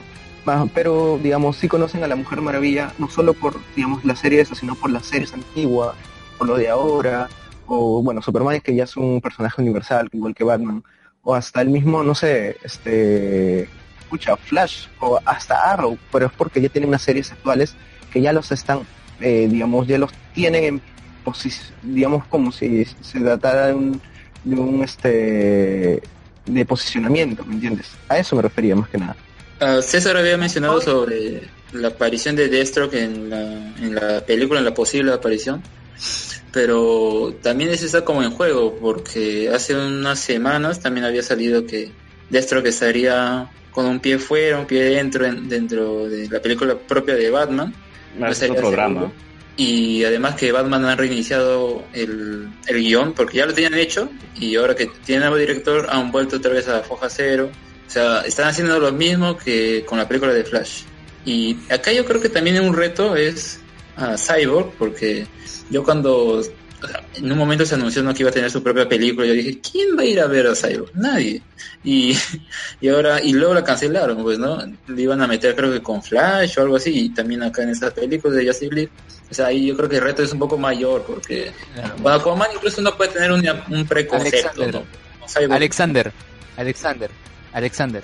Hace unos años tú hubieras, te hubieras preguntado, ¿quién iría a ver Ant-Man de Guardianes de la Galaxia? ¿Qué pasó? Te los vendieron. Te los vendieron. Ya, ese Pero- porque pero te lo es- vendieron. Pero de ese lo te pero, va a vender. pero ese es Marvel, exacto, exacto, muy bien, muy bien. Eso quería, claro, pues. Sí. ¿Qué dijo? ¿Qué dijiste? Que no, no escuché bien. No, que justamente eso, pues, porque ¿qué va a hacer DC? O sea, te lo va a vender, pero eso es Marvel. Pero ¿qué va a hacer DC? Te lo va a vender Claro. normal. Ya, escuchen. Este, es. ¿Qué más? ¿Qué más? ¿Qué más hay? Bueno, A ver, a ver, a ver, antes de eso hay comentarios. A ver, dice Diego Silva, ah no, Juanje dice, ah, respecto al video que yo comenté, dice que es una monja hablando con Nacho Vidal. Diego Silva, Diego Silva, iré por mi atún. Diego Silva. Diego Silva dice, me pareció raro la escena del caballo porque está ahí. ¿No sería mejor un avión o algo? Ahora sí vuelvo por mi atún. Juanje dice, Batman puede hacer lo que quiera, es Batman. Emanuel Jiménez. Pero en general veo que el tráiler ha tenido un recibimiento tibio y es bastante triste, teniendo en cuenta que la Justice League había sido casi siempre mucho más icónico y conocido que los Avengers. Ahora, aguanta. yo, no, yo no creo, yo no creo que haya sido tibio. ¿ah? Estos memes de Snyder como Jesús, como Dios, o sea, no veo nada tibio ahí, güey. Ya. Bueno, Diego Silva, lo que dicen es cierto. Me da miedo que darán vueltas dos horas para 20 minutos de pelea. Emanuel Jiménez, otro detalle que hace este universo cinematográfico de DC tan extraño y experimental. Bruce revelando su identidad y siendo el que une a todos estos elementos que serían considerados bombas de tiempo. Claro, eso también me, me jode un poco, ¿ah? Me jode un poco que Bruce esté revelándose con todo el mundo que él es Batman. Se supone que está en la Liga de Justicia, en la serie animada, nadie sabía que él era Batman. Sí, esa es otra cosa que está malogrando acá en las películas y yo no sé cómo los fanáticos de DC pueden decir, uy, sí, bien alabado Snyder y todo. Y oye, ¿cómo van a, vas a revelar su identidad? Eso no es, ah, no sé, ah, no es Iron Man, pues, ¿no? O sea, un poquito más de... Ya, se el campador. ¿no? Hasta su... ¿Qué es Batman? Es un poco más sale en la tele, ¿no? Sí. Claro. Ya dice, Juan G dice, ese Aquaman es lo que Thor debió ser en Marvel. En DC, Bat, Superman y Wonder Woman siempre se llevan toda la atención. En Los Vengadores del cómic, Thor es el que cumple el papel de Dios cool y badass. Alberto Escalante, nuestro bot, solo vengo a saludar. Tengo rectificación de matrícula en cinco horas. ¿Dónde estará, estu- ¿Dónde está estudiando Escalante en la Universidad del Callao? Nada, ni idea. Es un bot. Ya, Juan G. Juan G. Ese Aquaman es Thor más Namor, no tiene nada de los cómics. Eh, nuestro amigo Carlos Guamán, que no está hoy, dice, Oli, todos están mal, Marvelitas tenían que ser, alabado sea dios Zack Snyder. nuestro dios destructor. Luen, O sea, es Viles. Bueno, sí, este, justo también quería comentar, este, más allá de el ¿Sí? recibimiento que, que haya tenido el tráiler, este, este, de parte de los dos, este, de las dos bases de, de fans se está exagerando, ¿no? Muchos de esos fanboys que están ahí prácticamente metiéndose un pajazo viendo el, el, el tráiler y, y de Marvel más bien están que, que botan odio como, como si hubiera sido pésimo, ¿no? Este, cuando no, no se ve, como dice Luis, no se ve tan mal, o sea, hay cosas que son un desastre como este ese Flash que, que, que no es Flash pues no o sea, es cual- Es el cualquier Red otro Ranger. claro es el, es el Red Ranger este es Cyborg que, que se ve horrible pero pero hay cosas que creo que, que, que podrían funcionar como, como el Aquaman que si bien no es el Aquaman de los cómics todo se puede reinventar el personaje más bien lo que lo que sí me para personalmente me causa temor es el hecho de que quieran otra vez meter un montón de líneas argumentales este y no desarrollar ninguna no justo hace hace unos este unos minutos han, han colgado un video de que en algunos frames parece que hay otro en las escenas de Flash corriendo este hay otro personaje con él. Este Uh, o sea o sea, ya sería- sabía que este, y, y el video del título el video del título es Reverse Flash eh, estará en la película y digo, pucha ya si meten algo más como eso ya esto termina convirtiéndose en cualquier cosa no o sea ya meter a Reverse Flash meter a los Parademos meter a Stephen Wolf meter a Darkseid meter dicen a Dextro o sea ya es como que Ah, y también en la, según las Eh, filtraciones, Doomsday también va a estar en la película. Claro, entonces tener tantas cosas a- a- su este, metidas, ese es el, el problema de, de que hace tiempo se dice, ¿no? Que han querido armar un, un universo a partir de, de dos películas nomás, ¿no? Y, y, y esperemos que, pucha, estos, no, no, o sea, uno quisiera Esto que, es un sancochado. Claro, esto uno es un Ese es el ceviche de tiburón, el ceviche de tiburón de DC, bro. pero, pero tampoco hay que, hay que ir a, a extremos, ¿no? O sea, el trailer no es que sea tan malo, lo único que sí, este, me, me hace arder los ojos, eh, bueno, quisiera que, que le meta más luz, ¿no?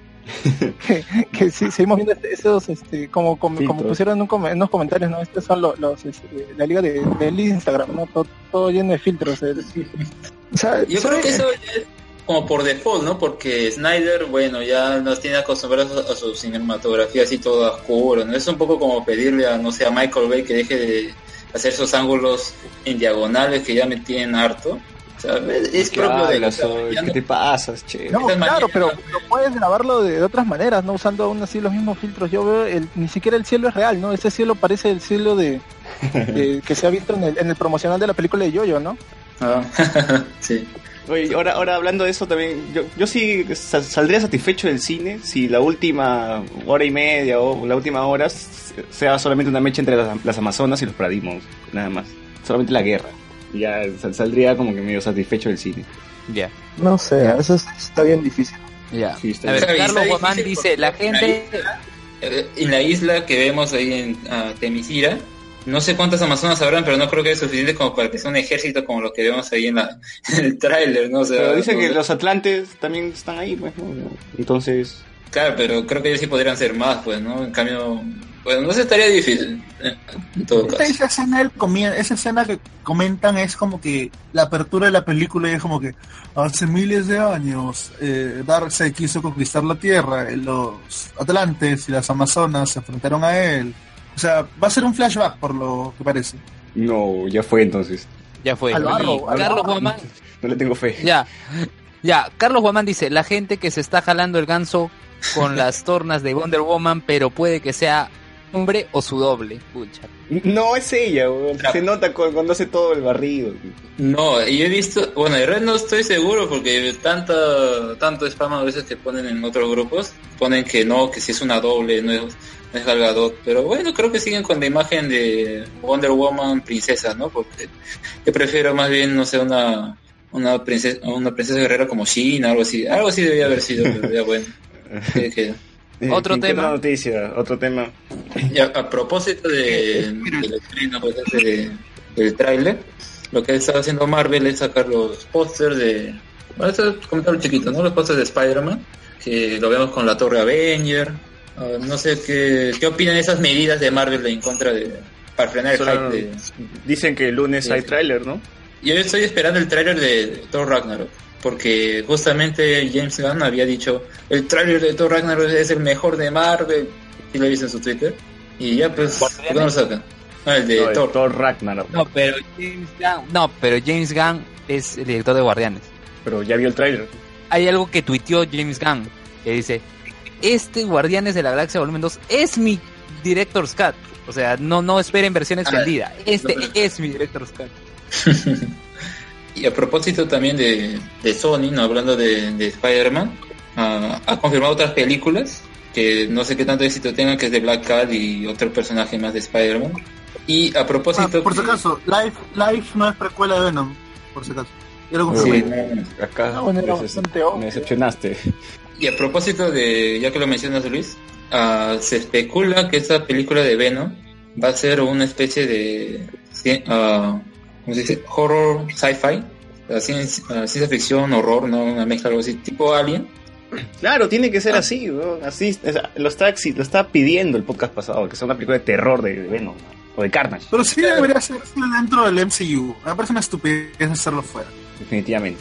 Yo creo, Ah. puede ser que tal vez Sony quiera hacerlo R-rated y por eso es el motivo que lo quiere sacar afuera. Pero, y también, No, pues se puede hacer X-rated y que esté fuera igual del MCU. O sea, que se sienta que está en el mismo universo, nada más, ¿no? Tar, Ah, Marvel, no Marvel no va a atracar, Marvel no va a atracar. Sí. Es verdad, pero en Life estaba Ryan Reynolds. Sí. Sí, protagonista. O sea, o sea, de- o sea Deadpool, Deadpool estaba ahí, de una u otra forma. Dicen que su actitud es como Deadpool, ¿no? O como al menos Wilson, Como Wade, Wade Wilson, perdón. claro. Ah, chicos, se ha conectado Renato, dice, no saludaron a Libertalia. Verdad, pues no hemos saludado a Revista Libertalia, se nos ha Se está pasado. escuchando, Renato, Algo me dice que esta semana, dice que esta semana no va a haber podcast en iVoox. Sí va a haber, porque ya Luis Miguel Santa Cruz, Luis Miguel Santa Cruz se ha comprometido públicamente en invitar a Renato Amati León al próximo Conversaciones No Nerds. Así que celebra, Renato. Celebra Renato, vas a tener chela gratis. Todavía lo comprometes, Iba- la que le, la que le ponga Iba, la iba a chela. chu- i- sí, iba a chupar al lado de, de Priscila. Ya, oye, otro tema, por y ahora sí, una, Otro tema. picante que ha estado este- esta semana ha sido el tráiler, o mejor dicho, el teaser de Dead Note, esta película live action que va a sacar Netflix. Que yo solo tengo una frase, ¿no? Si no está roto, ¿para qué arreglarlo? Entiendo que, que Dead Note ha sido un fenómeno mundial, ¿no?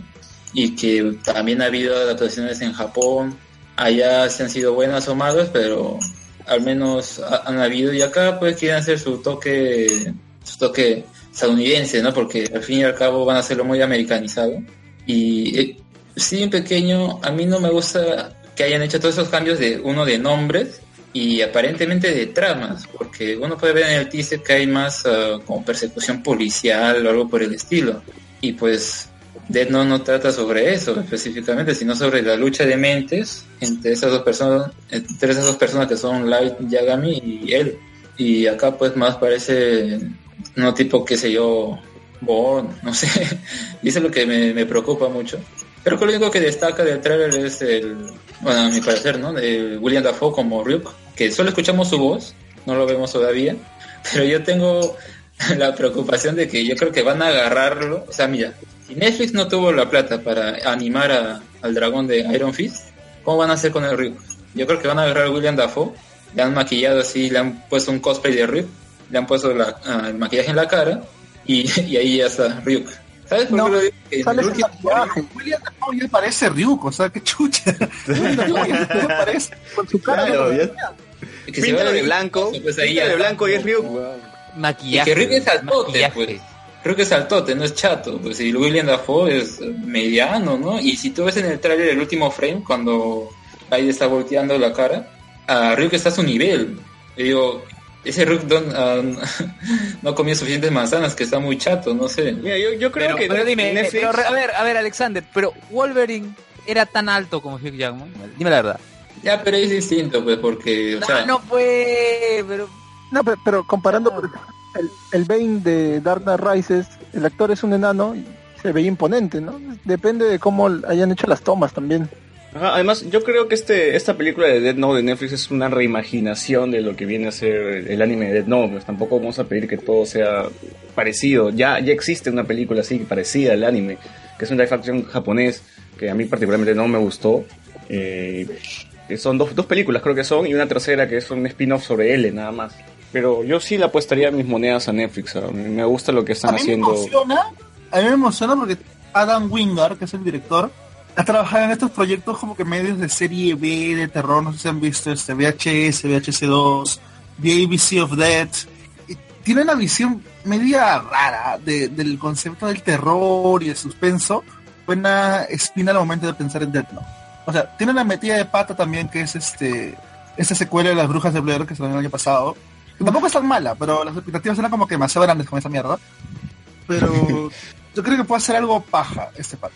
O sea, la idea, obviamente. O sea, ya que hacemos la idea de que esto no va a ser un copy-paste ni cagando, que están americanizándolo por una cuestión, no sé, pues de, de llegada al público masivo.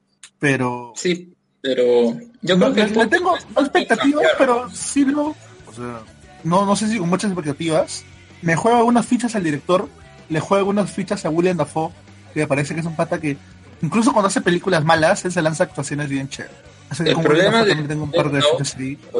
O, de adaptarlo es creo que o sea, el centro como digo es el enfrentamiento de esas dos personas así persiguiéndose tras, ah, tras cada paso que dan. Eso es lo que yo creo que tiene que prevalecer por más de cambio de locación de nombre y ya pues de raza no de etnia pero eso es lo que tiene que, que prevalecer. Yo veo que acá o sea que mira que estén persiguiendo a Light solo significa que ya la policía tiene su cara. O Pero sea, eso puede ser el final de la película. O sea, cuando ya Ah. descubren quién es Light. ¿Por qué creer que eso va a estar en la mitad o en el principio? Y además también hay otro, bueno, ese es un detalle bien chistoso. Ah, Light adquiere este apodo de Kira, ¿no? Que significa killer, pero es ah, como lo dicen los japoneses, ¿no? Kira. Y en el trailer hay una escena en la que dice Justice for Kira.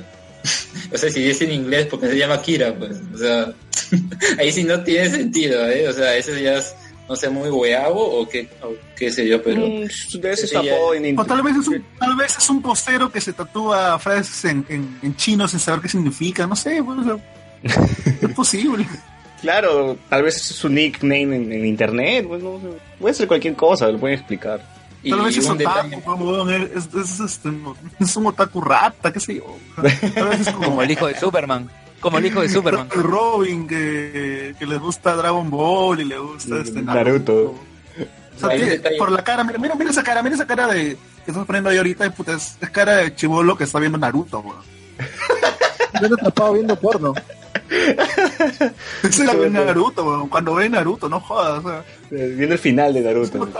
es un otaku, weón. por eso está, por eso se pone aquí. Claro, que, que- cualquier cosa puede ser la explicación. Y yo creo que el último um, clavo en el ataúd para mí es quién ¿En serio? es el ¿Ya le metiste clavo? el guion de esa película. Y si bien son tres personas, creo que son dos hermanos y un tercero que es Jeremy Slater. ¿Quién es ese señor? Ese señor es el guionista de Fantastic Four 2015. Uh, No. Y ahí, si no me creen, busquen ahí en IMDB. Así que ahí dice quiénes son los guionistas de esa película. Y yo, pues, GG. sí. Pero pues Fantastic Four no cuenta, pues, weón. Fox metió su mano y jodió la película. O sea, ellos se dispararon en el pie, weón. No, o sea, a mí que un guionista es como decir, ah, por ejemplo, creo que hay un proyecto, no me acuerdo de qué serie, que está involucrado el guionista de Thor Mundo Oscuro. Digo, "Ah", o sea, ya pues me metes a ese tipo de gente que, que, bueno, no ha tenido una película buena. Oye, pero Shyamalan se, recuper- se recuperó, ¿por qué no puede recuperarse un, un guionista malo? ¿Quién? Si Shyamalan se recuperó con Split, ¿por qué no puede recuperarse un guionista malo? O sea, hay que darle una oportunidad. Ya, tú quieres, no, ya, bueno, ya está bien. Tú quieres ser condescendiente con la película. ok. No, Yo tengo expectativas, nada más. tocar mucho el trasfondo de la película. Yo quiero confiar en Netflix. ¿no? Y hablando de Netflix, por cierto, también... ah, No, junta, junta, junta, junta, junta, que ya, estoy viendo ahorita la, la filmografía de estos patas y a mí me ofende más que este huevón de Slater haya hecho el remake en televisión del Exorcista que ha hecho Los Cuatro Fantásticos. ¿no? No que estaba chévere ese Porque remake re- del Exorcista. Puta, para mí no entiende ni mierda de lo que es el Exorcista, o sea, ni el libro, ni la película, nada, huevón. O sea, No sé quién, quién, quién comentó. ¿quién, nada más, huevón. o sea, quién comentó que esa serie estaba muy de puta madre? No recuerdo en qué podcast dijeron que el Exorcista estaba en una serie muy de puta madre, que no sé qué cosa. No, no he tenido la oportunidad de ver, así que no tengo ni idea bueno o malo. no, es, es- una serie que no entiende nada del, de- del concepto o la idea de lo que está tocando. Ya, ya, entiendo, ya entiendo tu indignación, este, Alexander. Ya es una mierda Death Note. Es una mierda. A ver, No, Pero hablando de Netflix, que haciendo adaptaciones live action y todo, de Bokudake Gai Naimachi, también va a ser Ah. una ah, Erased, un anime que salió el año pasado. Ah, también va a ser una, creo que una serie o una película, pero con personajes japoneses en Japón. O sea, yo digo, ¿por qué si con esa serie puede hacerlo así, ah, digamos, como debería ser, entre comillas? Ah, ¿Por qué con Dead Note no? O sea, yo creo que tienes razón en... No, no me acuerdo quién lo mencionó, César o tú, Luis, que había dicho que quieren internacionalizar el eso. Y se nota mucho que quieren hacer eso. Quieren hacerlo más americanizado. Es que Death Death Note vende más que el otro anime, pues, ¿no? O sea, en, en temas de marca, en... ¿No? Corrígeme, Sí. tal, tal vez. Claro, todo el mundo va a tener su libro, su cuaderno de- con la tapa de Note. Bueno, ya lo tienen, ¿no? Desde antes. Siempre, siempre se venden en los, en los eventos y todo. En Arenales. A ver, Sergio. ¿estás ahí? Sí, sí, sí, escucho. A ver, ¿qué, qué nos comentas sobre, sobre el tráiler de Dead Note? Este, la verdad, honestamente no, no soy muy fan de, de Dead Note, de, de todo su lore, pero siempre y cuando, este, en, en este caso tenemos que, que esperar nomás, pues, porque no, si bien tenemos este pésimos antecedentes de adaptaciones de anime ah, por Hollywood, este, no, no tiene esto una pinta de, de haber transformado creo todos lo- los conceptos que hay, ¿no? O sea, no es Dragon Ball Evolution, tampoco hay que, hay que irnos a extremos. O sea, este, por lo menos hay un libro en la película. Por lo menos va a haber un libro. Claro, o sea, no, y, y por lo menos hay un pata que tiene la cara de Ryuk, ¿no? O sea, ya solamente tiene que pintarle el pelo. Este, y, la, y en la piel de blanco. exacto. Este, pero creo que mucho, muchas de las críticas ya son, por decirlo, de, de gente muy, entre comillas, purista, ¿no?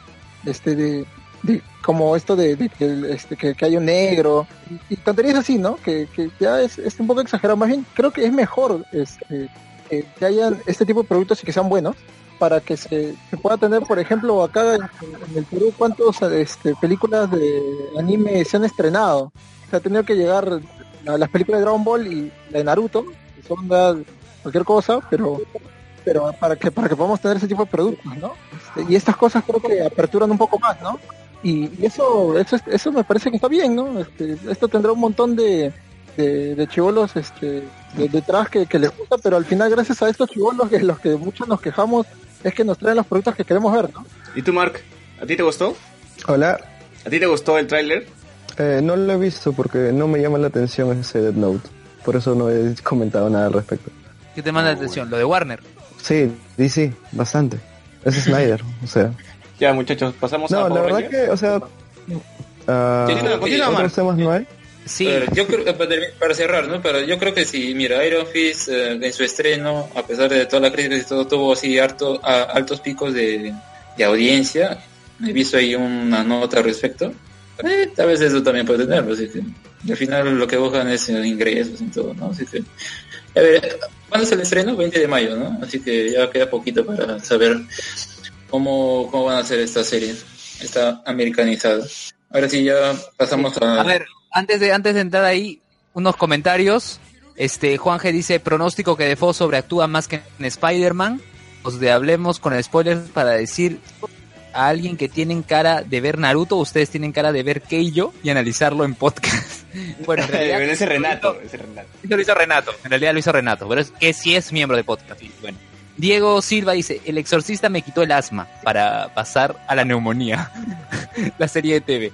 Y algo que no está en la pauta, me olvidé, me olvidé ponerlo, pero sí hay que comentar que es el empate de Perú 2 a 2 con Venezuela. De César. No, jeje con esa vaina, vamos al Power Ranger. Y- y- Es no, más pero alegre. ¿qué te Es pareció? más alegre. No, no sé, bro. No, no quiero hablar sobre, sobre el partido de Perú-Venezuela. Yo creo que estamos en algo, en algodón de azúcar. En algo, en algo, el algodón. Claro, eso, eso ha sido lo más relevante el del partido. Eso ha sido lo más relevante del partido. No, Claro, eso- no- Fue más emocionante ver pasar al tío, era como recordar ahí a Toledo en el debate. Es verdad. Eh, Tampoco Eso es cuando, cuando compras tu DVD, cuando, cuando compras tu DVD pirata, algo así era ver el tío con su algodón. tapó, tapó más que Galeza el algodón. Claro. Este, ya hay que pasar a los spoilers de la semana. Bien,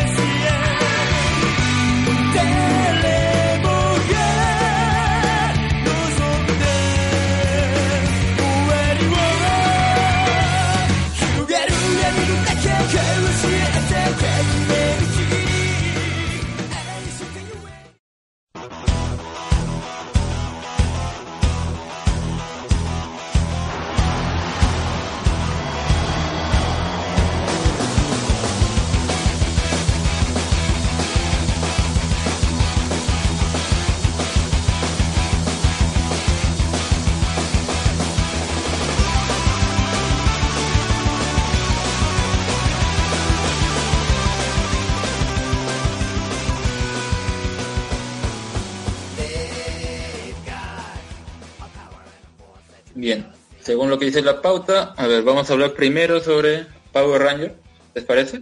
¿O quieren primero Iron Fist? Power Rangers. Iron Fist. Power Rangers, Power Rangers. Ah, Claro, es Power más Rangers. corto, sí, más. Ya, Power Ranger. Y bien, ¿qué, qué, qué les ha parecido la película, así para empezar?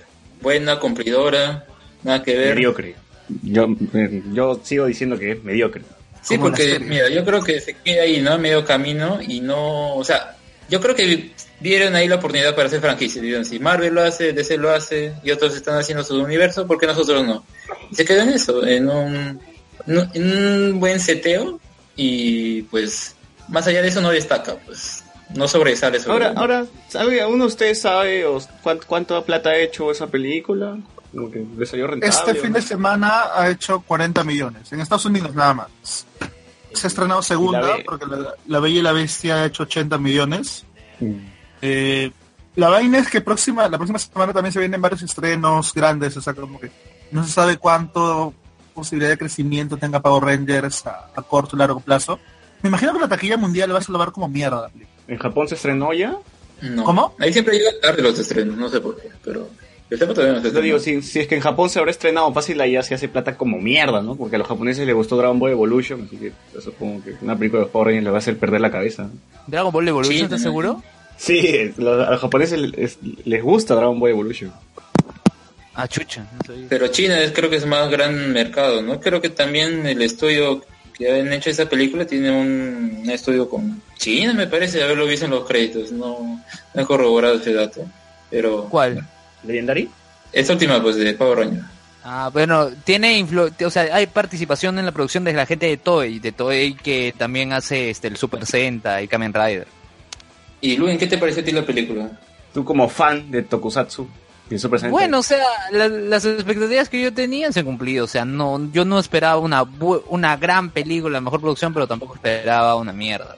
A mí lo que me sorprendió fue César, que en la primera hora y media yo le- César lo miraba y me decía, Luen, esto está bien, esto está bien. Y la última media hora, no, no. Es que la última media hora es lo más Power de la película, pues. claro, pues. Claro, y yo esperaba ver algo que sea bastante diferente a los Power Rangers, que, que- que tomen el otro extremo de ser algo distinto. Y así, y por eso lo estaba disfrutando. Es más, ese inicio de, de ver a Brian Cranston como un Power Ranger pe- peleando y con su compañera que muere, y dije, wow, esto va a estar de puta madre. Dije, ojalá que veamos a Brian Cranston más, eh, de- más flashbacks así de siendo Power Ranger. Pero luego ¿Saben la vemos solamente siguiente? su cabeza. Pero luego solamente vemos su cabeza. Pero es sordo, pues, o sea, no sé. Yo tampoco esperaba verlo completo. Mucho, este dato de que era él un antiguo Power Ranger rojo, ah, ya había visto esta noticia hace tiempo y bueno, al final se cumplió, ¿no? Pero más allá de eso no esperaba verlo. ¿eh? César. Era en la pared ahí. César, ¿no te molestó? O sea, tú dices que lo que más te gustó fue la, la, primera, me- la primera hora y media y que te jodió la parte en la que ya era como que super, super Power Ranger. ¿No te jodió ver, por ejemplo, a Rita en modo puta Enchantress al comienzo de la película? Un poco, puta, no sé, el, el humor medio huevón que tenía por, por partes. No, se es que Rita. Rita, es una, Rita fue una villana puta unidimensional, pero weón, nunca la desarrollaron, era la, era la mala de Malolandia, pues, no, no hizo nada más, solamente era una amenaza. y- Pero acá nada más. podrían haberlo hecho, porque tiene una historia con el Power Ranger rojo original, ¿no? O sea, pero no se queda O sea, ahí. en Eh, no lo creas, está más desarrollada que la Rita de la serie. Porque la, la Rita de la serie sí es mala Sí. porque sale punto. O sea, acá por lo menos se dicen que era una Ranger y que traicionó al resto porque quería más poder. O sea, te arma una base. Por lo- Claro, y No, justo pero, estaba o sea, averiguando, eh, Ya, pero, pero que te cuenten acerca de un personaje no es que te desarrollen al personaje. No, por eso te digo No, que a te pesar da- de eso, te da más trasfondo. que la de, o sea, igual, o sea, lo Pero, ves así, ya, pero e igual está la más desarrollada que la de la serie. O sea, que no es ni Sí, en mierda. la serie-. No, pero en la serie no hay ni mierda. pero, ya, pero escucha. Mira, la, la Rita del, del personaje, aunque sea, tenía carisma y ese carisma te transmitía bastante acerca del personaje y tratabas de entenderlo en cierto sentido. Y eso era de que el personaje se te haga llevadero en la, en, en la serie. El problema de acá de la película es que, o sea, ni siquiera los personajes que cuando necesitan humor solo se basan en el negro que hace chistes, en nada más. Y lo peor es que el Power Ranger Acá es el chino el que hace los chistes, ¿ah? El chino es el que hace los chistes en esta. claro, es gracioso. Por, Más por lo menos yo sentí más al chino gracioso que al negro, ¿ah? El más No, arriesgado, el, chi- pues, ¿no? el- el chino, el chino es el, eh, el pintón, el, el que se cree el achorado, pero el gracioso, involuntario es el negro. Y lo peor que él es autista, pues, o sea, no sé, como que reírte de un autista, no sé qué tan bien esté, pero bueno. ¿Es autismo o es Asperger? ah? Es, es dentro Autismo. espectro autista, así que Asper- Asperger, sí, más específicamente. Ya, pero el negro es, es el que, como era el achorado, era el que salía mal parado siempre, se lo, lo golpeaban, le sacaban la mierda, agarraba un sword y, y se iba por la ciudad con el sword. Pues. Espera, el, el chino. Ajá, el chino. Oye, a, a- a alguien más se le hizo era que la película era como que una mezcla total de varias películas de superhéroes. Es como que la parte donde se transforma o después de que reciben sus las este digamos las las monedas, No sé qué las monedas de poder, las medallas este era prácticamente un calco de cuando Spider-Man le muerde la araña, literal. Bueno, es más plagio de crónica, o sea, igual es Sí. entre comillas de superhéroes. pues. Los chicos que descubren la nave, algo super Sí, especial. pero está, decir- tan mal llevado que ni siquiera tiene esa escena. Es decir, no es plagio, es copia. Ah, Así una como cosa, el quería decirle que... Así como el que no se cae se... Bueno, una cosa, yo quería decir que Rita Repulsa en, en la serie, en la versión Super Sentai, que estaba investigando esta semana, supuestamente ella pierde a su hijo y hace un pacto con el diablo para volver a revivirlo. Una vaina así, ¿no lo ven? Sí, así es, la bruja Bandora. Y al, y al Claro, y final... que este, todo eso se eliminó para los Power Rangers así, y solamente era la, la mala nada más. Otra americanizada, justamente. Pues. Quieren adaptarlo, le quitan todo y le ponen solo lo que funciona para el público mayoritario. ¿Sabes qué pasa? Pero, pero yo, yo no creo que nadie pueda decirme que esta película es buena. O sí puedes decirme que te gusta. O sea, que son dos ideas que muchas veces la gente confunde. O sea, yo puedo, yo puedo decir que esta película me gustó porque no esperaba nada, pero ni cagando puedo decir que es una buena película. Ah, claro. ni siquiera sí. para las expectativas o ni, ni siquiera para lo que apunta. O sea, porque si- o sea, No, y si- yo creo que lo, lo más chévere de la película es justamente eso, cuando no te meten en el tema fantasioso. O sea, el director se siente más cómodo haciendo que la historia sea más, más cuando es más terrenal, se siente más cómodo eh, la, en, la película. En cambio, cuando tiene que me- me- introducir este elemento fantástico como Sordon, los poderes y toda esa vaina, lo hace a la loca y, to- y empieza a acelerar la película y nunca llegas a asimilar qué es lo que está pasando. Es más, ni siquiera sabes ¿Saben? cómo es que los Power Rangers asumen la responsabilidad de ser héroes y cómo quieren cargar con esa responsabilidad. Sa- ¿Sabes lo que yo creo? Es que el exceso de, digamos, de, de presupuesto que han tenido en la película mató a la película. Porque lo que se ha extrañado es que si bien la serie era mala, eh, hasta los combates eran un poco ridículos, acá no había eso y eso faltó. ¿Por qué? Porque le daban un poco más predominancia al- a, los efectos especiales. Que hasta incluso creo yo que Sharknado está mejor que esta vaina. Y Sharknado es muchísimo más divertida que esa vaina. Ay, pero, en cambio, tiene- esta vaina le tiene mérito, tiene, o sea, el desarrollo de los personajes, la, la, esta, la amistad que se desarrolla entre, entre los cinco protagonistas al menos está mejor hecha, pues, ¿no? O sea, tampoco le No. vas a tirar caca a eso. No, o sea, ¿No lo yo sí, o sea, así? O sea, para la amistad, nada. es- el desarrollo de la, la amistad de estos cinco chicos y cómo, cómo se empezó, cómo se O sea, llevan. Pucha, pero de que me lo desarrolles un poquito, de que seas demasiado explicativo en tu guion, o sea, mm, no compro completamente. Al menos yo no. Y lo que sí yo detesté fue esto de, o sea, si bien no es cámara en mano, pero mus de la cámara moviéndose demasiado, de que, o sea, Michael Bay. aunque sea sigue un, un Oye, poco lo de el código de la misma película. Oye, lo de Bumblebee, César, ¿te ¿Ah? acuerdas? Ah, lo de Bumblebee. Oye, esa parte fue chévere. Sí. Yo así Oye, cuando vi el yo no carro amarillo dije, ah, acaban de hacer algo de Bumblebee o Transformers. Y Sí, Y lo hicieron, y lo hicieron, y lo hicieron. un chiste fácil, pues, ¿no? Está bien. Ahora, yo no sé ustedes, pero yo, yo me puse a ver esta semana los Power Rangers, lo que está en Netflix, cinco episodios. Puta, no lo, no lo van a soportar si lo vuelves a ver, weón. Ha envejecido pésimo, ¿ah? Hay problemas de edición, hay problemas en las peleas, se nota. el- ¿Qué temporada viste? Mighty cámara. Claro, Mighty Morphin. Eso está- estaba viendo los cinco primeros capítulos y puta, ni siquiera los protagonistas están desarrollados. no, no tienen ningún tipo de desarrollo. Y, y tienen incoherencias como mierda. Los personajes entran y salen y... Como digo, el problema, el problema más grave es, es- es el tema de la edición. No te explican nada. Y me pareció así como que hasta la wea. Dije, puta, esta vaina de verdad disfruta de chivolo. O sea, no... O sea, Fuera Salvaje también me volví a ver... O sea, volví a ver Fuerza Salvaje. Y Fuerza Salvaje, aún, a pesar de que ya tiene sus años, o sea, ha, envejecido mucho mejor que Mighty Morphin. No, pero es que Fuerza Salvaje tiene algo que no tienen las demás. Los tres mejores swords de cualquier otra saga. sí, Megazords. efectivamente. Tiene, claro, tiene el mejor Megazord de todos. Tiene Es el cocodrilo en que el tiene pecho, alas. Tiene el No, cocodrilo el en que la tiene espalda. alas en la espalda. Y que hasta ahora También, venden. también. Sí, o es. No, pero huevón, que es de puta madre ver cuando, cuando el Bonde Merrick se subía a su, a su, ¿cómo se llama? Su Predator Sword y el cocodrilo abría la boca para, para disparar, weón. Es lo máximo. Claro, ver, pero como decía, que eh, no me gustó mucho de la película es eh, justamente la parte que es más ah, película adolescente que se ve, ¿no? O sea, como es una película de los 2010 y son adolescentes, pues tienen que trabajar los, sus problemas con su familia y todo, que está bien, porque te da un poco más de lo que te dio la serie original, pero siento que hubieran podido intercalarlo mejor con la acción, o sea, imaginemos, o sea, tú ves la película, tú ya sabías cómo iba a ser el plano, pues, se conocen, se vuelven Power Rangers, entrenan, ah, hay un quiebre en el grupo y luego se vuelven a unir para enfrentarse al enemigo final.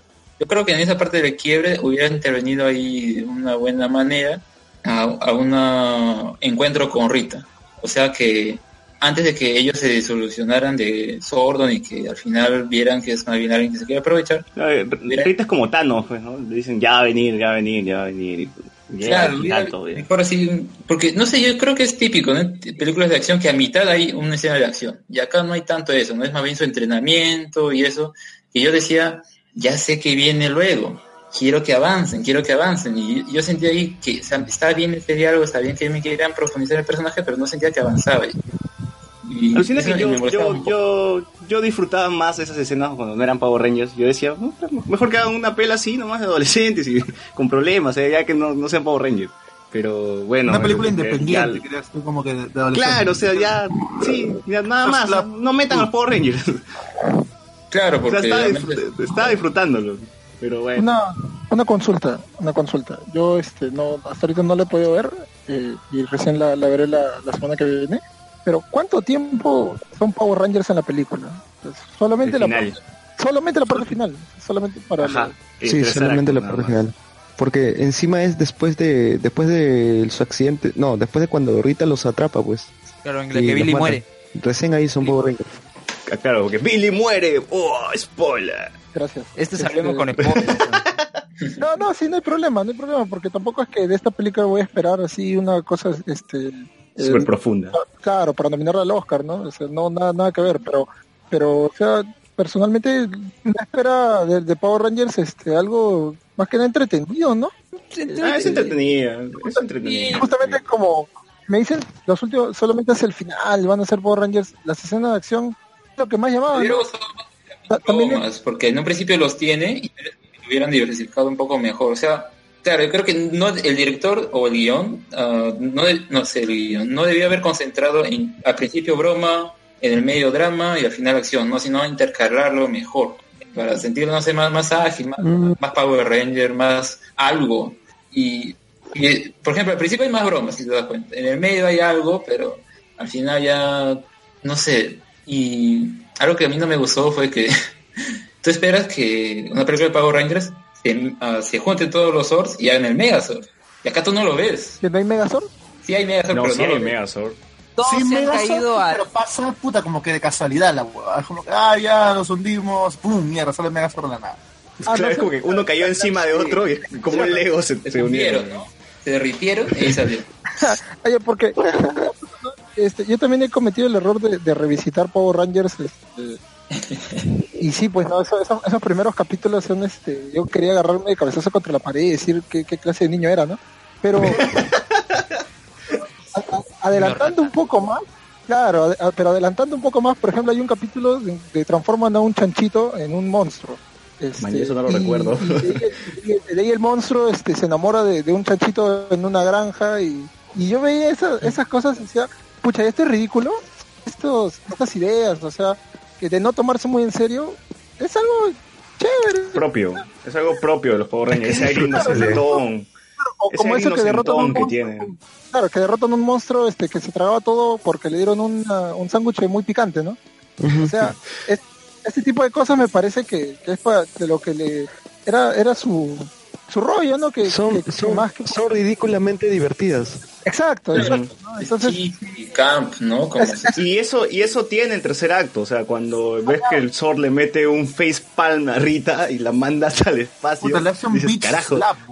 Regresé a, regresé a los Power Rangers de los 90, ¿ves, huevón? No, Pero el problema es ese, que la película durante las, sus dos horas no asume esa ridiculez, sino que como la primera hora Así es. intenta hacer serie y la, se- y la me- última media hora es donde recién abraza el- el- que- la idea de que son una película de Power Rangers. o sea, Claro. termina pareciendo más eh, este parecido al primer tráiler que sacaron, que era Chronicles con, con trajes de Iron Man, a, que el segundo tráiler, ¿no? Que era más divertido, más, más chonguero, que le pusieron Kanye West de Claro. fondo. El segundo tráiler es, es la mitad de la película para, para, para, para el final y el primer tráiler es la mitad de la película hasta... Digo, del, del principio de la película hasta la mitad. Justamente ese segundo tráiler es lo que este, personalmente me vendía la película, ¿no? Bueno, ya si, si va a ser así y no va a ser emo, entonces qué paja, ¿no? Porque son los Power Rangers, pues, o sea, no, no, no, no son, no es, o sea, realmente no es crónico, el concepto no, no da para hacer algo así. Ya iba a ser muy... Iba a ser muy... Ese es el efecto Snyder, pues. Claro, Sí. y ahora este... Cosco- o sea, se nota que esta película es una película de orígenes, pero con todas las de la ley que van a querer ser, ser franquicias. pues. Sí, justo Claro, te, están sentando, te están ¿Sabes sentando todas las yo, bases. Yo lo que creo estás- que no, no le va, no, no va a tener tanto éxito si es que es- vez la próxima película. Bueno, Suicide Squad tuvo éxito, o sea, ¿por qué los Rangers no puede tenerlo? Ah, porque es DC, porque es una maquinaria. En cambio, esta vaina, o sea, es noventera. Y fácil, fácil, no creo que. O sea, Pero- aparte pero de la nostalgia diversión que te puede dar, no creo. ¿ah? La nostalgia vende. Sí, nostalgia vende. Conozco y encima está el tema, está el tema del, el del intro, está en, en la película. ¿Tú, irías, ¿Tú irías a ver otra vez esta película? Al Lo quiero ver en inglés. La quiero ver en inglés porque el doblaje me molestó muchísimo. Me pareció una cagada el doblaje. Sí, parecía Sí, como es- si es cierto, es cierto. Pero, no- pero, verlo, pero verlo doblado ya casi es sacrilegio, pues, ¿no? ¿Por qué? porque, ah, porque el Power Ranger siempre lo viste doblada. ¿no? No, no, más bien, justamente ahora que la, la- la vi doblada la primera vez, eh, ahora que lo revisité y me pareció peor, la vi en inglés y dije, bueno, no, no es tan cojuda como, como lo han doblado, ¿no? No, Lo malo pero es que, No, es que doblada- no hay muchas salas en Doblada no es cojudo, es irritante. Claro, no es un buen doblaje, ese es el problema. ¿ves? Es un doblaje hasta las patas. Ah, bueno. Pero- Y ahora, ahora, este, cositas que les hayan gustado de, de la película. Ya que ya hemos tirado caca, así que no, no. Ah, ya, la Ranger amarillo, nada más. ¿Cómo? La Ranger amarillo, nada más. ¿Te, te gustó la Ranger, Ranger amarilla? ¿No te gustó la, la rosada? ¿La rosada no te gustó? ¿Y la rosada no te gustó? No, sí, pero es que es como que vaya. la que más se parece a Kimberly y Kimberly es demasiado mi el amor que todo el mundo ha tenido cuando era chivolo, pues. Así que esta vez la amarilla ganó. Ahora, Luen, Luen, tú decías que van a ser universo cinematográfico, pero creo que la palabra indicada es franquicia, porque si fuera universo cinematográfico harían una película de Kamen Rider y puta, de ahí No, se no, no. juntarían con los No, Power pero Rangers. escucha, pero escucha. Si el plan era siete películas, y yo te lo dije, porque empezaron esta película de arranque presentando el Cristal Seo. O sea, la Claro. Claro. película tiene que ser el Green Ranger y el Thundersword. La tercera ya tiene que ser con el White Ranger y los ninjas. Los Alien Rangers, luego Seo y luego Turbo. Eres Luis. No es, no es optimismo, sino estoy diciendo el plan, o sea, la idea que se tiene, que se logre es otra cosa. Allá, o sea, si es que van a hacer las películas, tendría que las ser siete algo. películas va a ser todo ese arco, todo ese arco hasta antes de Power Rangers en el espacio. Claro, tiene sentido que hagan eso, ¿no? Claro. Pero, pero bueno, pues vamos, vamos a ver qué tal les va en una segunda, en una segunda parte. No- no- la escena entre créditos era que Tommy iba a llegar a, a testigo ahí del, de secundaria de Angel Grove. Oye, oye, Que pero ahora no dicen que va a ser una flaca. No, no entendí esa vaina. No, eh, el elenco está le gustaría que una flaca, pero ya, ya, ya metieron a Tommy Oliver, o sea que tiene que ser de hecho. Ujú. ¿Sabes Oye, qué me pero gustaría? sería Que- chévere que una Ahora no, ahora con- va a ser un transexual seguro, pues ahora. Me gustaría que. Jason Frank, Jason David Frank y Amy Joe Johnson, o sea, en su cameo, Tengan un hijo. sean los viejos de, sean los viejos de Tommy Oliver. Ah, qué paja sería esa vaina. ¿no? Sería paja. Oye, yo no lo reconocí cuando vi a Tommy ahí, ¿ah? Dije, ¿es él de verdad? Mío. Está viejo. No está tan viejo, yo pensé Oye, ¿verdad? 40. No, no se ve tan viejo. No, ya. Tommy ya va a tener. A ver, vamos a ver. Pero Jason. tu cara a los 40 años no es igual a tu cara a los 17. Pero... Pero se ve más maduro, pues no se ve. O sea, no se no lo ve arrugado, pasa. Trueno, en Dino Trueno, en Dino Trueno ya se le veía maduro ya.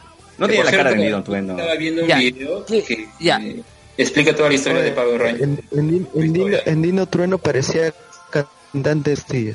Parecía Anastasio Boys. Ah, el de los Backstreet Boys.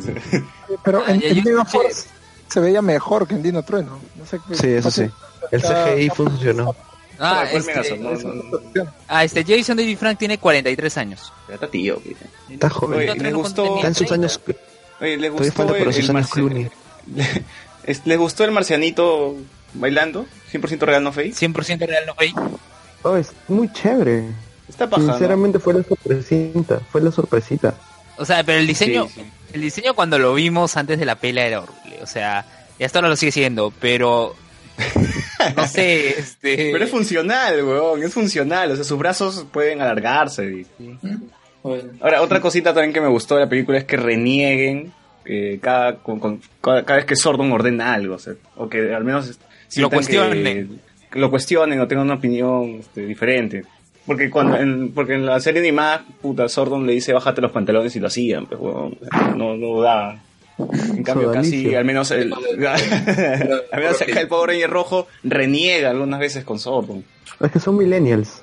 No, pero es consentido también, o sea, Sordon te estaba usando para, para revivir. o sea, era egoísta lo que hacía Sordon, Pero al final GG revivieron a Billy. claro. Sí, claro. ¿Cómo eh, eh? Billy, se- Billy se convirtió en el Jesús negro. Se convirtió en el. No, Billy se Eh, convirtió en en el. No, en Harold Mitchum se convirtió. en Coulson, weón. En Colson. Colson. pucha. Claro, y, y la Sí, motivación, pues, ¿no? Para que se unan y se transformen y toda la vaina. Es Colson, cierto, es Colson. Ver, Jean-Pierre Ah, Hart y los dice. Power Rangers... Continúa, continúa. A ver, Jean-Pierre Hart dice 6 puntos de 10, es divertida, pero hay nada más. Juan G dice que le, que le gustó, no le gustó la última media hora. What the fuck, ¿no es Power Ranger? Sí, pues, o sea. Sí, César, tu punto. Ah, sí, ya lo había dicho, pues, que, que yo, es que no, no, no llegan a abrazar durante toda la película esa ridiculez, pues, y por eso me jodió. Que retroceda el audio. Ya, retroceda. ¿Cuánto tiempo llevamos? Llevamos No, una hora ni idea. 49 ya de Power Ranger. ¿Más de decir? Ah, que los Power Rangers no mechan, este... No se le ve mucho con el traje mechando, porque de, porque de frente se suben a su sword y, y se quitan la La máscara. No me ¿Qué echan ni un carajo. No me echan ni un carajo en la película. Claro, esa escena del tráiler donde los ve mechando es la única escena de mecha de los, que tienen los Power Rangers. y es bien Claro, curioso. Vayan a su casa, miren el tráiler mil veces y tienen una película. Nada más. Y es curioso porque en la serie original, pues los Power Rangers peleaban con trajes o sin trajes con estos monstruos, ¿no? O sea, y acá no son tan fuertes. O sea, son fuertes, pero cuando hacen esa simulación, ¿no? Ese- en ese simulacro, ahí como que le saca, le dan, o sea, están de igual a igual. Y es como que, ¿no?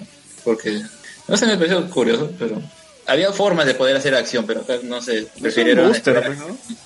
Ahora, me gusta que el traje no sea solamente un traje, sino que sea como que es parte de su piel o algo así. Ya. Me pareció interesante la idea. ¿Saben lo que a mí me fastidió más? Que no haya el Morphosis amigos. Pero lo dice, weón. No, Ah, pero viene no la hay. escena, es- la escenita que diga el Claro. tiranosaurio. Es lo que paga la maldita serie y no hay. No me fastidies.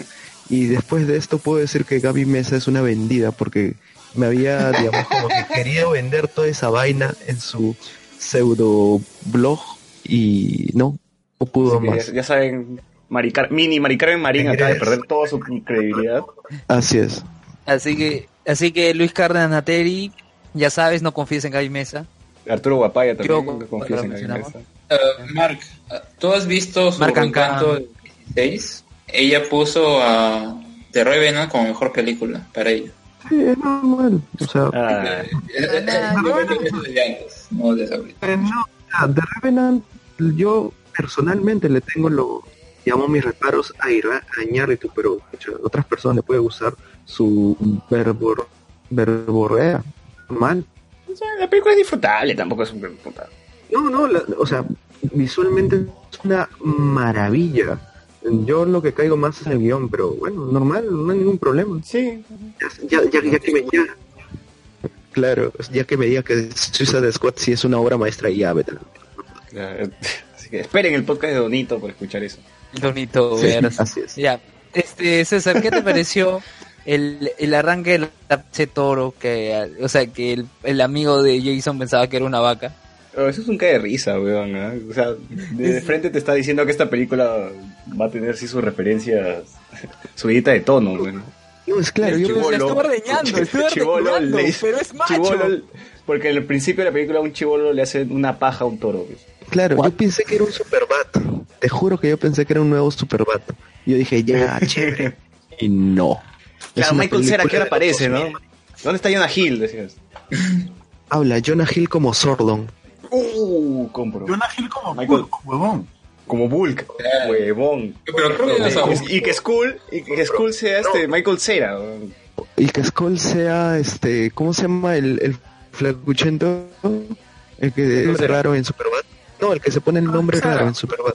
Ah, este. Eh, Mag- McLovin. McLovin, McLovin, que él sea.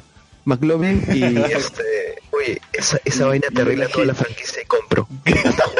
Sí, sí, quiero a Bully Skull en la película y puta, la franquicia se, se me- me- mejora. Pero con la misma musiquita de tucu, tucu, tu, tucu, tucu, tucu, si no, cagando, va. Oye, Pero Skull no es este, este bully que aparece ahí. no, nunca lo dicen. Pero en los créditos debe salir su nombre, ¿no? Sí, tú, pero- Eh, Creo que No, no, no. tiene otro nombre. Ahora, ahora también estaba viendo la serie original, la, la de los 90, eh, ver a Bully Skull era lo más chévere del, del capítulo. Eh, los lornazas, en fin. ¿Qué más, qué más tenemos? Y bueno, ya... Comentarios, eh, Carlos Guamán dice, yo lo dije antes. Ah, no. A ver, Ramiro Martínez y el Green Ranger, luego Carlos Guamán, yo lo dije antes, mermelera. Luego Carlos Guamán dice, carajo César, no te metas con Mari Carmen. Lugan, por si acaso, el bully está en IMDb como bully, weón. Así que tiene nombre, weón. Bully y Scully falta. Bully claro, y Scully. Bully, Bully Skull no es. Por eso de ahí salió Bulk y Skull. Acaba, acaba de explotar tu cerebro, ¿verdad? Sí, oye, qué tío. Ala. Ma- ma- mind blowing. Claro, güey. Ya este. Nada más, pues, ¿no? ¿Qué más comentarios hay, Luis? No, no, hasta ahora no, no veo nada más. Este, bueno, esto ha sido todo por esta semana. ¿Falta hablar? No, ¿qué, qué hablas? ¿Qué, qué hablas? ¿Ya no estás cortando ya? Ya Iron Fist, ya fue. Ah, no, no hay que hablar de Iron Fist. Unas palabras ya, unas palabras ya para. Sergio, Iron Fist, yo, yo sí voy zafando antes, antes que comiencen a hablar de Iron Fist. Primero porque no he visto los demás capítulos. Y probablemente no lo hagan en mucho tiempo hasta que comience Defenders y tengo que ponerme al día. Así que- y tengo chamba mañana temprano. Bueno, hoy día temprano, porque ya, ya es lunes. Así que Yo también, yo también ¿Tú, vuelvo a las salas hoy día temprano. Yo, yo Chao, también, chao, Luis yo me quito mañana. un gusto, chicos. Nos vemos, Eh, muchachos. Escuchen Comerciales No Nerds número 5. Va a ser Cherry igual y Podcast Infinito. Chao, chao. Sí. así, Nos chao. vemos, nos vemos. Nos vemos, nos vemos. Chao, Luis. Chao, Mark, nos vemos. Chao, chao. Ya, a ver, Sergio, coméntanos tus opiniones sobre Iron Fist. Ya. A ver, a ver, antes de que hable Sergio, yo, yo también ya me voy a ir. Este, solo una cosa más, este, Everlast, o sea, rompen eh, estos sacos para golpear y justo rompen y queda grabado Everlast, o sea, ya, ya, ya es descarado eso. O sea, eso ya me llegó. Y el final, el final, el final, y cómo queda que ya se cerró la puerta con Lung. O sea, yo recuerdo los finales de Daredevil, de Luke Cage y de Jessica Jones. O sea, te dejaba acá, se cerró la puerta con Lung. Chucha, la cagamos. ¿Y ahora qué? Carajo, ya- Bueno, no voy a renegar de Iron Fist, chicos. Eso lo Carajo, dejo ¿Para qué regresaste? Asume tu responsabilidad en la ciudad de ser el, el defensor. Tiene que ser un defender. Ya. Bueno, nos No, vemos, chicos. Eh, Nos vemos, nos vemos, Ya, nos vemos. este, chicos. Eh, yo tengo que, después de una semana obligada de vacaciones por, por la crisis que, que subió el país, este, tengo que volver a las aulas hoy en unas horas. Bueno, chicos, nos vemos. Que tengan una buena semana y bueno, que acá comentarán los chicos de Iron Fist. Nos vemos. Chau. Chao, chao. Y como decía Luen, ¿no? Ese cliffhanger, ese cliffhanger, perdón, está hasta la recontra hueva. No, eso fue cualquier cosa. ¿Sí? ¿Cómo que- acabamos la serie? Creo que ¿Cómo acabamos fin- la serie, puta? Así. ese, ese final resume todo lo que fue Iron. O sea, algo que, Una que no, no solo eso, sino algo que no sabía qué hacer con, con el personaje, ¿no? O sea, Danny Rand cambia de, de parecer, de aliados, de enemigos cada dos capítulos. Y ese es el, el más grande problema, como todo el mundo señaló, del guion, pues, ¿no? Pero yo creo que no, no siento que sea un problema de guion, sino sería un problema de cómo llegamos nosotros a ver la serie. Si bien la serie estaba diseñada para que la maratonearas, este Iron Fist de, es- tendrías que verlo como que se acaba un capítulo y, y pensar en lo que había pasado para luego ver el siguiente. En cambio acá cuando lo maratoneas todo, sientes de que toda la vaina estaba bien apresurada y que, y que, el- Pero, y que Danny Rand no sabe a dónde ir. claro, pero por eso, por eso mismo es un problema de guion, porque, o sea, y ya no solamente detallitos como diálogos, ¿no? Sino que, la experiencia creo que de todos cuando uno ve Daredevil es que quiere seguir viendo el siguiente capítulo, que quiere seguir viendo el siguiente capítulo. Con, con Luke Cage, por lo menos la primera parte que este con, con Cottonmouth pasa, personalmente me pasó lo mismo, ¿no? Con Jessica Jones sí es un poco pesado, pero pero aún así este uno quiere ver que, cuál es la resolución. En cambio con Iron Fist yo no sabía al final qué diablos estaba pasando a lo largo de la historia, ¿no? ¿Qué hace Danny Rand en la ciudad? ¿Quién es el malo? ¿Por qué si lo han intentado matar ahora es su mejor amigo? O sea, to- todo es un, es un desastre, ¿no? Lamentablemente lo único que, yo encuentro resaltable es este las cosas que no son de, de, Iron Fist específicamente, ¿no? O sea, Madame este, Claire, que son personajes que Oye, ya los hemos conociendo de antes. Mangao tiene esos poderes como Eleven en, el- en los cómics. Es, A ver, el personaje no existe en los cómics. ah, ok. No, en, en ningún, en ningún cómic ha salido Mangao, o sea, es nuevo. Ver, no recuerdo, a ver, voy a buscar, pero no, no recuerdo que tenga ante- antecedentes en los cómics, pero en la primera temporada de Daredevil ah, hay una parte en la que hace un careo con, con Daredevil justamente y le hace este, esa técnica, pues, ¿no? Le da con su puño, o mucho con su palma, lo bota, luego desaparece. O sea, de ahí ya, es, es de esa que tiene ese tipo de habilidades, pues, ¿no? O sea, no es que es una viejita inofensiva o algo por el estilo, sino que tiene habilidades ah, secretas. Y acá yo creo que me la de- desmitifican. O sea, la usan tanto que ya no la siento igual, porque incluso su forma de hablar, porque sea, si, si- ustedes se acuerdan de Daredevil, ella hablaba en chino, con todo, o sea, no hablaba en inglés, y ahora acá habla en inglés a cada rato, o sea, eso es, No, pero, pero, pero en Daredevil, en Daredevil este, hay una escena donde, donde Iron, Iron perdón, este, el, el, ah, ¿cómo se llama el villano? De, ya se me fue el nombre. El Kingpin como que le dice que podías hablar en inglés, ¿por qué no lo hiciste antes?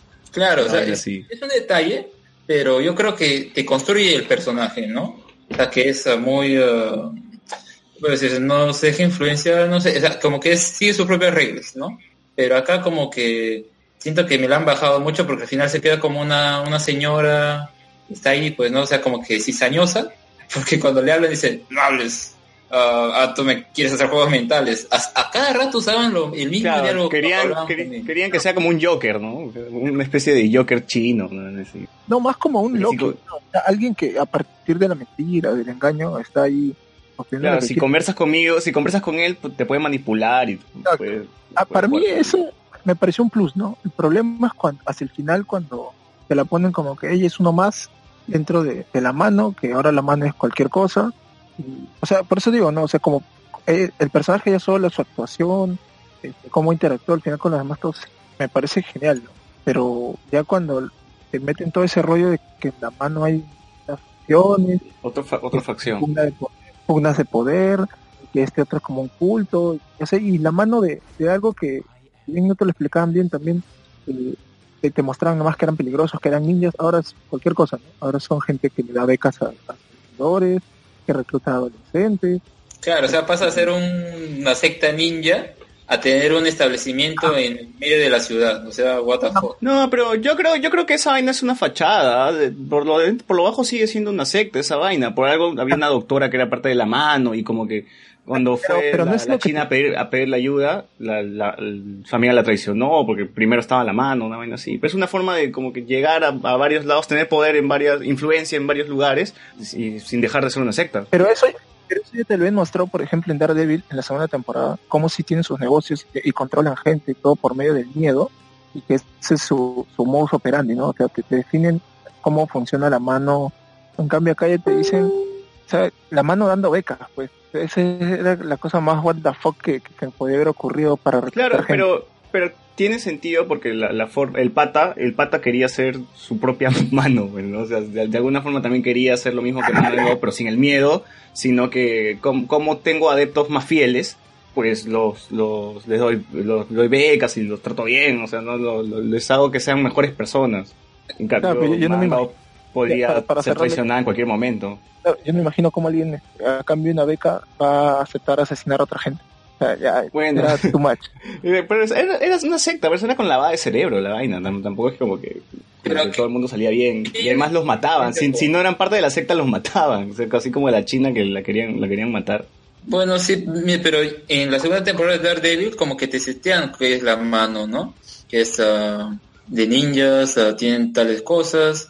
Incluso hay un capítulo que yo creo que contradice todo lo que nos han mostrado en Iron Fist sobre la mano y que yo creo que es una táctica que han forzado justamente para enlazar todas las series, pero en Jessica Jones y Luke Cage no han tenido que ver la mano para al final tener que unirse en Defenders, que es hay un capítulo en el que Matt se va a buscar a, a Madame Gao porque está en otro lado y le dice que su competencia es la mano y le, le informa Claro. un poco esta organización y eso como que oye pero si aquí te me muestra que es una persona que no está con la mano luego termina siendo de la mano o sea eh, No. el- los guionistas no han visto esa temporada o qué Alexander, es más, desde la primera temporada de Daredevil te ponen a Madame Gao como una de las mafias y la y el chino inmortal claro es por separado que era la mano, ¿no? Después, cuando, claro, yo tengo, cuando lo pusieron en, en Iron Fist, que, la que Madame era de la mano, yo era como, ¿qué, qué diablos están haciendo, no?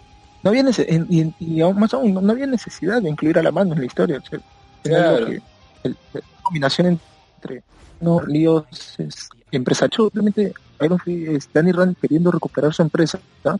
a los matones de, de- de la empresa, de, de Ward, este, de sus antiguos amigos, eh, y, y haciendo todo un, una suerte así de, este, como, como si fuera un videojuego, ¿no? De enfrentarte con, con los minions hasta el, el jefe mayor, ¿no? Claro. Hasta ahí me parece que hubiera sido una serie que, que se mantenía, el seteo del personaje bien, y te dejaba así como tu- tus guiños hacia la mano para Defenders, pero no, acá lo han querido combinar, ha salido cualquier cosa, y ha sido bastante problemática, es una pena, ¿no? Porque es un personaje que no se conoce, eh, la mayoría de la gente no conoce mucho y te lo presentan así. Ahorita pregunto personalmente, ¿no? Si pueden decir cuál es la motivación de Danny Rand de ir a la ciudad. Ah, Nunca sí, lo esa es dijo. otra cosa también bastante cuestionable de que nunca se dice por qué él se escapó de, de Kunlun, por qué se quitó, ¿no? Claro. yo creo que, Que yo pensé que yo pensé que era algo que se iba a resolver en la serie. Nada más, o sea, así tan simple y, y mundano eso, y poco desarrollado, ¿no? O sea, a mí también me, molestó esa- eso, ese detalle. ¿Qué Que, cosa, qué cosa, Alexander? No, no te escuché. que, o sea, a ver, hay una escena en la que él está con Davos, ¿no? En esta puerta, donde se ven las montañas, todo. Y yo creo que te quiere decir que no funciona, pero te quiere decir que él ve todo esto. O sea, dice, ah, tú vas a ser el guardián de la puerta de Kunlu y te vas a quedar aquí para siempre. Yo creo que él no le gustó eso y pues se, qui- se quitó para la ciudad. Así de simple. Tuvo Tuvo. Sí, pero como yo, había dicho en el podcast anterior, o sea, a mí no, o sea, me gustó la serie, no, pero puedo, tengo que decir que es mediocre la, la serie, o sea, tiene sus fallos y toda la vaina.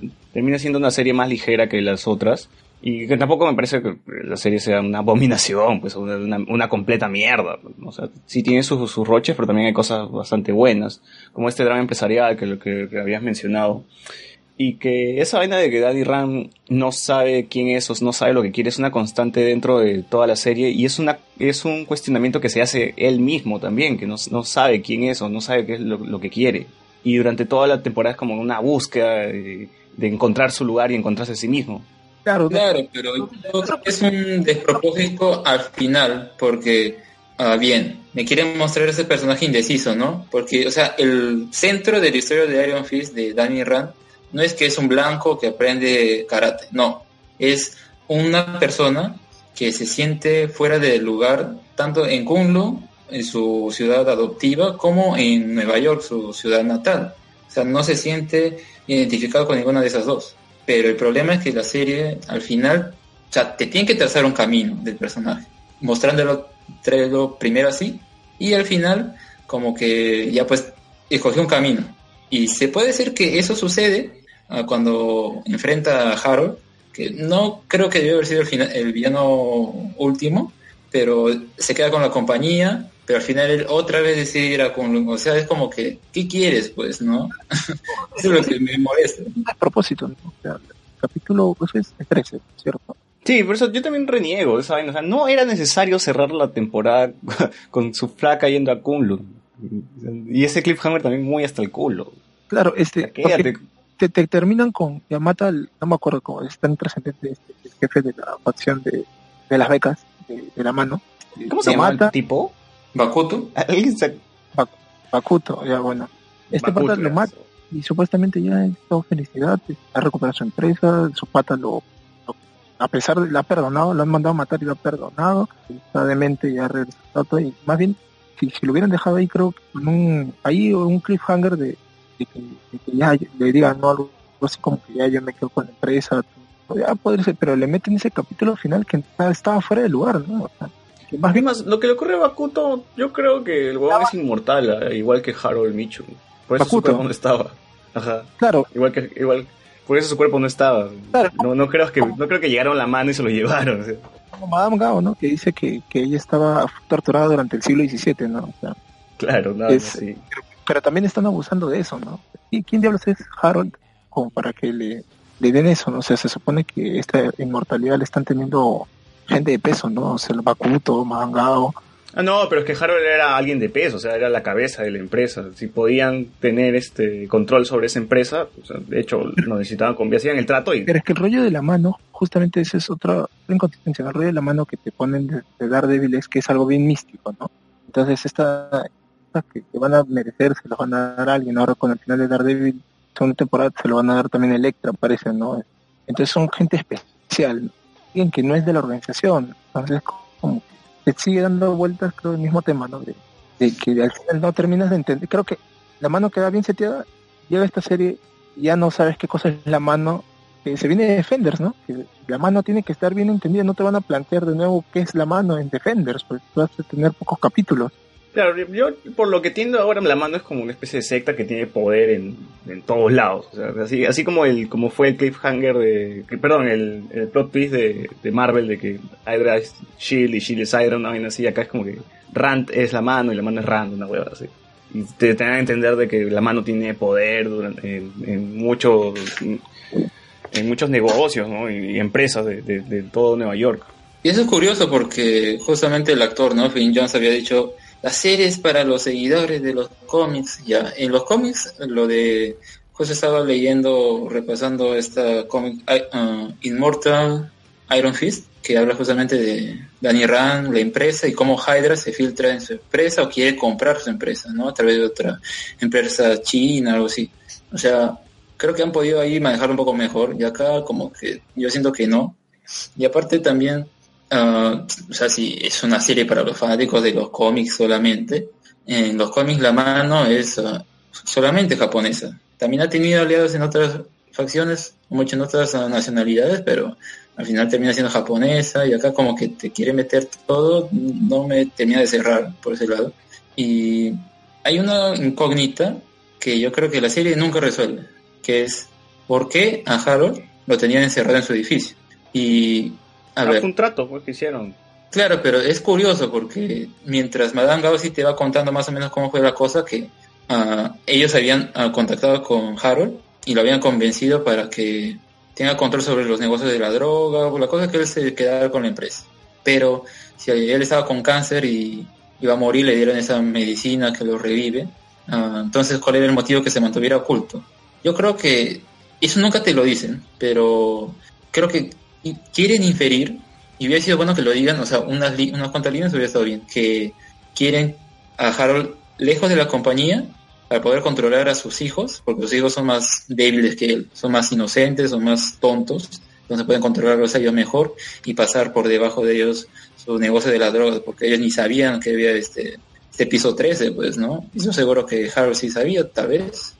Y si hubiera sido, hubieran dicho eso pequeño, hubiera sido bueno, pero no lo infieren tampoco. O sea, esa sí es una deducción que yo saco, pero de- a partir de nada, pues técnicamente. Es como para, ah, ya, pues ah, es probable que sea esto, pero no es que tengan indicios realmente. No te lo dicen. Y ahí yo creo que es un, es un fallo, pues, porque durante toda la temporada encerrado, pero nunca te dicen por qué. ¿Es un peligro? no, pero sí él estaba con los negocios, estaba con ellos, estaba aliado con ellos, entonces no habría ningún problema que él estuviera a cargo de la compañía. Eh, no sé, ahí también me parece que flaquea. Mira, Tiene hueco la historia. ahorita justo la pregunta, Madame Gao es personaje exclusivo de, de la serie, no, no ha salido antes en cómic. Y Bakuto es un personaje reciente, del 2010, y que sale y muere. O sea, ni, siquiera creo que... Y no tiene nada que ver con la mano. Sí, es de la mano, pero sale y se muere, ahí en ese mismo arco. ¿no? Eh, Con dos números de diferencia. Mm, O sea, Entonces, por la hueva. Ni siquiera es como que para un fan de cómics, no sé, pucha, yo no creo que este, esa sea la excusa, ¿no? Me parece como su excusa esto de echar- echarle la culpa a Trump, ¿no? De- del fracaso en las críticas. bastante, bastante tonto. Pero, y lo otro que, que decía de que me parece rescatable es Claire, ¿no? O sea, no, Sí, no está tan bien, no está tan, Grillo, bien ¿no? tratada como- claro, no está tan bien tratada como en, bueno, que me, me parece que es su mejor participación en, ahorita en series de Marvel Mm, sí. pero acá es como tú la veías. ¿Cómo se llama el que hace de, de Iron Fist? Eh, Finn Jones no, no creo que sea un mal actor. Solo lo he visto en Game of Thrones. Tampoco es que salga mucho. Cortan mucho su personaje respecto a la. Bueno, a en la, en la última temporada sale el final nomás. mucho, mucho su personaje respecto a, a los libros. Este, no creo que sea un mal actor, pero pucha, también debe ser el, el hecho de, de, de- de un guion que es mediocre que no, no puede tampoco puede, ¿no? Y, y justamente ante esa falencia, este, el personaje de Claire me parece que termina solamente creo que con dos frases ya hace más que te impacta más que, que los que, que tanto Iron Fist como como la China pues me parece que, que sigue su propia evolución tiene como su, su mini arco no si uno sigue lo que fue Claire en Daredevil Jessica Jones Luke Cage tiene, tiene un, un pequeño arco no de, de desarrollo Ah, Claro, sabes, sabes de que ya el mundo es peligroso para ella y como que al menos sabe defenderse un poco. que, que además está tomando riendas las riendas de, de su vida y su defensa no ahora le han dado ya unos unos este, unas mano como unas manoplas Wolverine, se cree. este, leyendo claro. sobre chi sobre estas cosas o sea que com- comprometida en que va a ser ella la enfermera de los superhéroes está paja o sea ese, ese es de las Encontró su cosas- vocación. Encontró su vocación. es de las pocas cosas que, que me, han- que me hacían seguir ver la serie, ¿no? Porque ya yo cuando está, pucha, esta es la, creo que la serie de la que le he dado más chances, la serie que no me gustaba y que le he dado más chances solamente para ver a ver si algo arreglaban hacia el final, ¿no? Ahora, este, una, una cuestión de que yo también creo que Harold Mitchum sirve para otra cosa más. Para que sepas de que Electra va a terminar así. Decapitada o loca. No, loca. Porque, o sea, si ya de por sí Electra era loca en Daredevil, acá va a estar el doble, pues, ¿no? como el triple de loca. Sí, puede ser.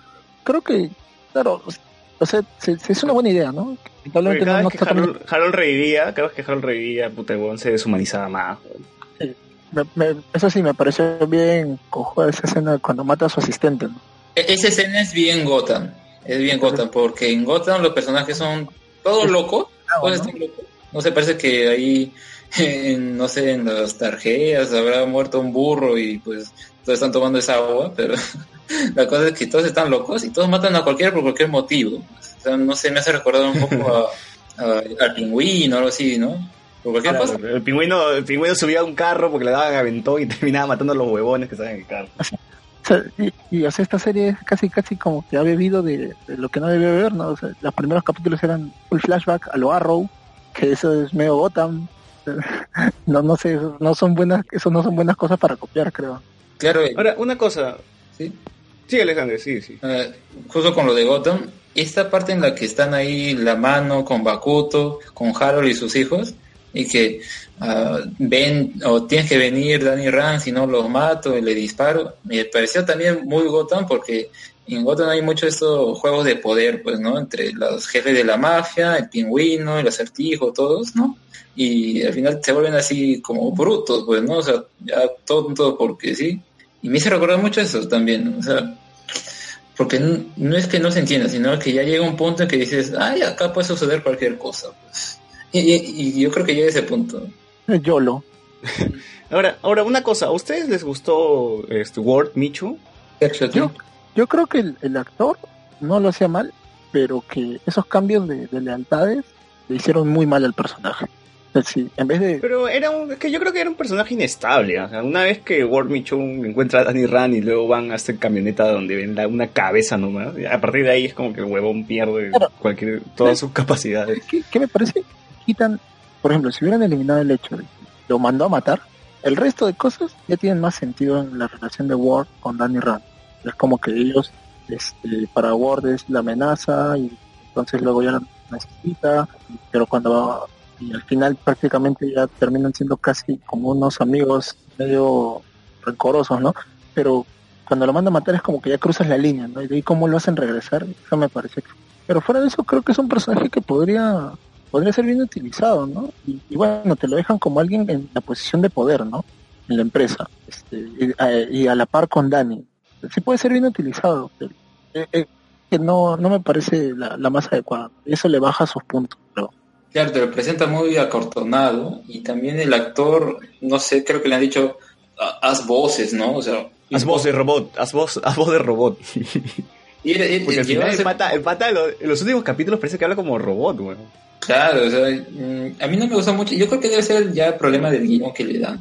Porque puede que... Oye, pero yo creo, yo creo que esa vaina de que son unos personajes acartonados es adrede. ¿no? Porque más adelante, como que cuando hay esa conversación entre Ward y Joy, que dicen quiénes somos, o sea, no, yo no, eres mi hermano, pero no te conozco, o sea, nosotros hemos dejado atrás nuestra vida para dedicarnos al trabajo, nada más, y somos personajes que, que lo único que hacen es pensar en chamba y nada más. Y es por eso que a es el partir de ese momento es como que ya se le va como que entendiendo más a los personajes, van desarrollándolos un poco más. claro, pero ese pues, eh, ocho, Claro, o sea, la ejecución es malísima, pero al menos te- tenía un sentido lo que querían hacer, ¿no? Claro, yo con, con- ahora que mencionaste Joy, para mí es la percepción de, de Lea sobre ella es al revés de Ward, ¿no?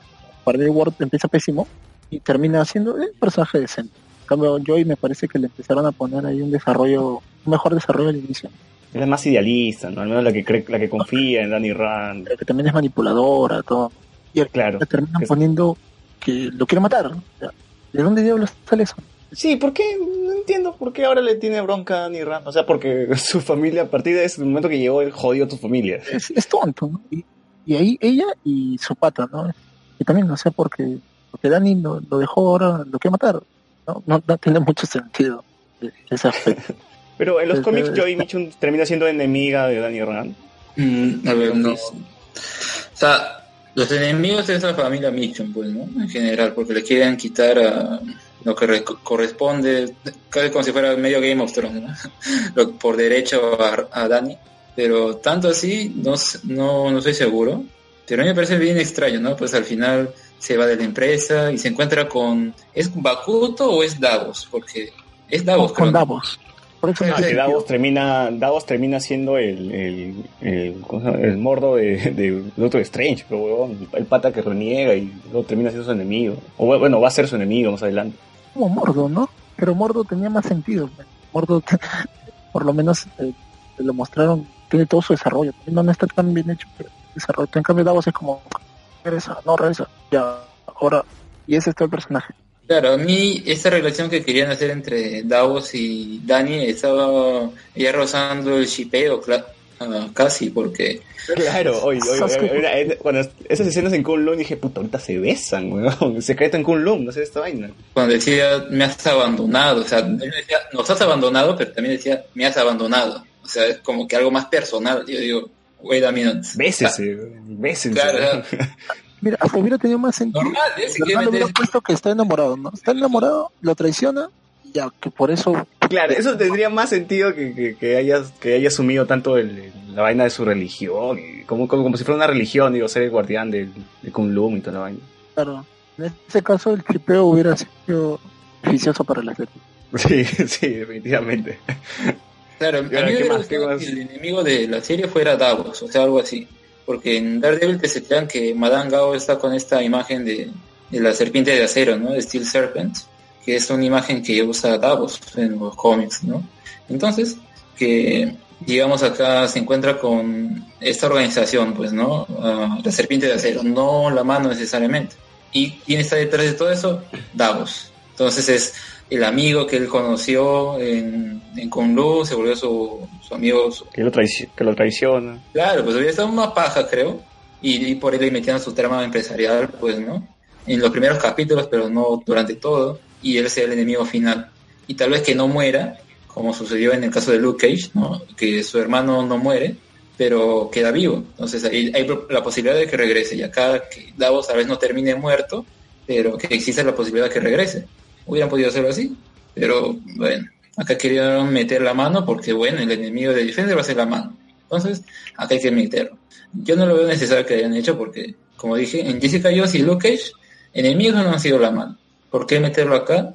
O sea, muy forzado. Solo faltaba que. Claro, y además. Ya, sí, ya era de pelota.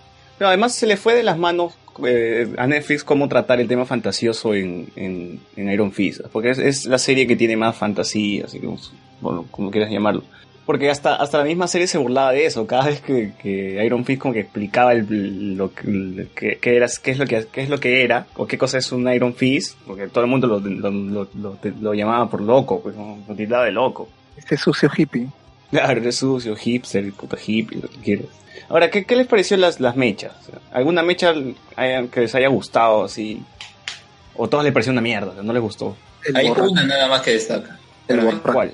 La de Dani con el señor este borracho. ¿Borra ¿El borracho? Ese era... Es, eh, te, te, yo lo vi y vi a Jackie Chan en el puño del maestro borracho. Claro. No, eran, la, eran las mismas poses. Eran las mismas poses. Muy... Claro, era bien paja, pues en cambio Dani así todo Monse lo vence. Oye, ahora, Por... dicen que el pata iba a ser Iron Fist. Claro, eso es una declaración que el actor ha hecho. Bueno, o sea, ya... Yo quiero creerle que es posible. Porque Marvel lo que ha estado haciendo con su política de inclusión es cambiarte los personajes. Pues. Te ponen a Denshin One mujer, a Valkyria afro, a Hogarth lesbiana. Pero entonces acá tal vez podría ser porque si te das cuenta esos son personajes secundarios. ¿okay? Y falta un chino, ¿no? En el equipo falta un chino. Tienen un negro, tienen un ciego, tienen una flaca. Falta el chino. ¿no? Claro, y no, no que tengan cambiado el personaje principal. Y acá hubiera sido, hubiera sido interesante que lo hagan, pero al final no lo hicieron porque parece que no les convenció, qué sé yo, y lo escogieron a Finn Jones. Yo creo que lo escogieron a Finn Jones porque tiene más arrastre. Y ¿quién hubiera decir? Tanto arrastre, y Game of Thrones trae mucho hype, así que... Game of Thrones ya ni, aparecía, ya ni aparecía. Bueno, pues en todo caso, el, quien hizo el casting se equivocó al escoger a este, a este actor. Porque al final, ya con arrastre o no, el actor no es convincente. O sea, a mí no me convence. Me parece muy, muy simple, muy aburrido, indeciso, ¿no? Como ya mencionamos. Y no... Yo creo que no da para el papel. Si hubiera sido este personaje, ese, ese, ese actor Lewis Tan, si se llama ese, este actor, ¿qué, ¿qué, pensarían? ¿Estaba bien? ¿Estaba mal? Yo o... creo que no, no es tanto culpa del actor, sino de, de, la producción en general. ¿no? O sea, hay unas declaraciones de, de, Finn Jones también que decía que ver las, las coreografías 15 minutos antes de grabarlas. O sea, eso ah, que, te, demuestra que no, pues, o sea, no, no, que no había planificación, han creído que, que no han tenido tiempo, había un problema. Claro. Y la primera, la primera coreografía esa de que Dani llegando al, al RAN con, con, unos tipos, con los de seguridad, puta, es cualquier huevada, es un baile esa vaina. Claro, o sea, y creo que han querido hacer esto de que él puede ganarle sin esfuerzo, como que... Pero se ve bien, bien tela. Telazo, ¿eh? o, sea, o sea, te lo creía más en Jessica Jones porque Jessica Jones llegaba y los empujaba y los mandaba a la mierda todos. Pero acá era como que o Luke Cage, ¿no? Que también este, él le, le golpeaba con el dedo en la cabeza a alguien y lo desmayaba. Claro. Hasta eso, estaba, hasta eso estaba mejor logrado. Ahora, con lo que decían de la magia, este era el, el, la fantasía, ¿no? Este, este de, tenía que verse la serie que lo trate. Creo que está mejor tratado en Daredevil 2. Sí. Místico. Sí, está mejor llevado. Está mejor tratado. Sí, sin necesidad de mostrarte poderes, ¿no? O sea, simplemente con puesta en escena, simplemente con unos cuantos diálogos. Queda chévere. La única gran escena, digamos, que muestra poderes es cuando al capítulo final mete el golpe en el piso, ¿no? Sí. Que eso estuvo paja. Y está. Esa, esa escena estuvo, estuvo bien, pero no es parte de todo, ni siquiera de toda una secuencia. ¿no? Y ahora, ¿por qué no, no usas otro puño? ¿eh? ¿Por qué solamente se le prende uno? Otro, otro misterio sin resolver. Yo tampoco entiendo. Se supone que, se supone que es un mecha con los dos puños, ¿no? Pero nunca te explican qué cosa, cómo diablos funciona el Iron Fist tampoco. Pues. No, sí te lo dicen, que reúne todo su chi, canaliza su chi, se lo manda al puño, ¿no? No, pero, ni él sabe cómo funciona, ¿no? Porque claro, se lo prendió él en no cualquier momento. con el, con el Iron Fist. Que dijo que no terminó su entrenamiento, es por eso, por eso no sabía muy bien cómo funcionaba el puño de hierro. Ah, pero 15 años y por la hueva. o sea, ya 15 años lo Imagínate. quieren meter ahí guardián de Kunlun. ¿Cómo es eso, no? Una monja es medio estúpida. Porque mira, era como que él está atrapado en, el, psiquiatras y el puño no lo puede activar. Danny Rand le tomó 15 años, puta, lo que a Doctor Strange le tomó un, un mes, pues, seguro, ¿no? Claro, y es como que, eh, no, en realidad este era el puño que funcionaba cuando el guion lo necesitaba, porque a veces podía pasar, este, decir, no, sabes que ahorita mi chi está este, Negro. turbio y no, no puede hacer nada. Dos minutos después, eh, o rompe este, las cosas, es decir, de, de la nada era que se activaba. Eh, Por eso digo, no, no estaba explicado. Y lo usaba una vez, y le duraba cinco segundos. Y otras veces Sí. le duraba un golpe, y otras veces le duraba este, resistir el, el ataque cuando peleó con la prueba de Mangao, ¿no? Rompió el objeto y todavía tenía el puño para matarlo y lo tuvo un ratazo encendido hasta que se rindió. Es como que ya no, no, no, no hay explicación, no hay alcance de su poder. Justo en eso que mencionas de Madame Gao, ahí creo que sí también un, unas escenas de pelea bien monces. Justo aparece esta chica que está así vestida con, creo que lo habíamos mencionado el programa pasado, ¿no? Así medio gótica, que ese es un personaje de los cómics. Claro, así es en los cómics, ¿no? Claro, es uh, The Bride of Nine Spiders y e- un es una entidad, Power Rangers, ¿no? es una entidad, no es una, no es una chica cualquiera que se viste así como si fuera, no sé, una discoteca y, y nada más, no, es una entidad de las arañas, ah, que creo que vive en otra dimensión, algo por el estilo, ya que es solo una flaca que se viste así raro, pues, ¿no? Y te ataca con agujas. Claro, y ese era el- esa fue la pelea más cojo de todas, porque al final tenía, tuvo Es un personaje de la gran sangre, ¿no? oportunidades en Exacto. y se la pasó bailando, ¿no? Ah, claro, ese es un personaje de la gran sangre, una de las diosas malditas. Una de esas malditas. Oye, ahora, ahora otra cosa es que les molestó no verlo con su traje a Danny Rand. O sea, yo esperaba al menos que en cualquier momento de la serie salga el fucking traje, pero nunca parece. Solamente vemos al Iron Fist, este, el verdadero con, en, en una- en un este, en un video, un video antiguo. Yo quería, ¿sabes lo que yo quiero? Una serie de ese Iron Fist, porque parece que está Iron y pelea y sí sabe que es el Iron Fist y todo. porque se ve mejor, se ve más paja, o sea, no es y, y él usa, él usa los dos puños. Sí, Claro. ¿verdad? Se ve ahí que alguien que esa coreografía está mejor lograda que el resto de coreografías de la serie. Hubieran hecho sí. algo así a lo, a lo Luke Cage, ¿no? O sea, obviamente nunca va a tener ese traje, su, su vestimenta original, pero cómo lo pusieron como, como guiño en cuando se, se roba la ropa, ¿no? Y está con su tiara, está con su, con su camiseta amarilla. Entonces ese guiño fue paja, quedó bien. Hasta Claro, el guiño de, madre yo, cuando le saca ese traje ese enterizo súper pegado, este, quedó bacán. Pero en cambio acá es como que sí, ese, ese traje de los en, cuando él lo usaba así todo cochino, ahí querían ay, ay, el color es amarillo, ya sí se parece, ya es amarillo, se No, contente acá, con acá eso. lo visten, acá lo visten con el polo de Luke Cage. Claro, es, es como, pucha, un desastre. Y o esto, eh, leí también en, en, eh, en comentarios, ¿no? Que cómo es posible que Ant-Man esté, esté más chapado que Luke Cage, que, que perdón, que Iron Fist, ¿no? Que se supone que es el, el arma viviente, ¿no? Y el otro es, es un es este un choro que, que se ha entrenado una semana y está más chapado que, que el mejor guerrero de Kun Lao. Es que, que- es que Iron Fist es pura fibra nomás. Así como el club de la pelea que Edward Norton, este, si nomás estaba flaco, pero pura pura fibra nomás. No sé, ya, ya sé, creo que O sea, ya, tampoco me molesta que weón sea inflado, pues o no sea inflado. La verdad que cuando ya uno, cuando tienes una serie que, que te decepciona en tantos niveles, ya hasta le comienzas a ver esos detalles, ¿no? claro, ya cualquier wea. ya tampoco es como vamos a exigir tanta vaina. Vamos a hablar de la China, de Colin. Ah, la, amo- la amo, weón. Me quiero casar con esa china, ya fue, ya, lo dije. Es ¿A ustedes les gustó como personaje? Es preciosa. weón. A- ¿Les a gustó mí como me- personaje? Me gustó mucho cómo te la introducen y cómo te la plantean durante toda la serie. cómo te la plantean durante toda la serie, pero lo que me molesta es que al final termina con un guion bien malo. Con, hay una, una parte que parece así estúpida, que, o sea, luego de que es- ah, ella quería matar a Bokuto, Bokuto, Bokuto, como sea, Bakuto, Boruto, Bakuto. y Boruto. lo, lo quería matar y quien la mata es Davos, ¿no? Y luego Danny dice, yo tengo que matar a Harold, pero si lo mato, entonces la venganza me va a consumir. No porque la venganza es mala Ah. y me ¿no? y entonces dice, Colin dice, ah, en mi caso también fue igual, pues con Bokuto, pero Davos me salvó. En tal caso, entonces yo tengo que matar a Harold. ¿Qué? ¿Qué, es eso? ¿Qué, qué es ese? Asume responsabilidades con, una lógica de mierda. ¿no? Claro, creo que, que César la, la calificó bien, ¿no? Esto es la gran sangre.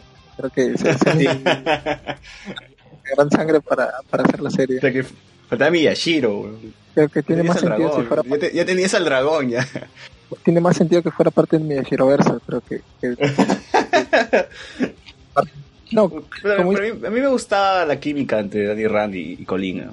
sí, sí, es, está bien planteado, ¿no? Todo, o sea, el desastre, sí, yo voy a seguir repitiendo es ese culto horrendo de, dentro de la mano. Si tú le quitas eso a Colin, el personaje está paja.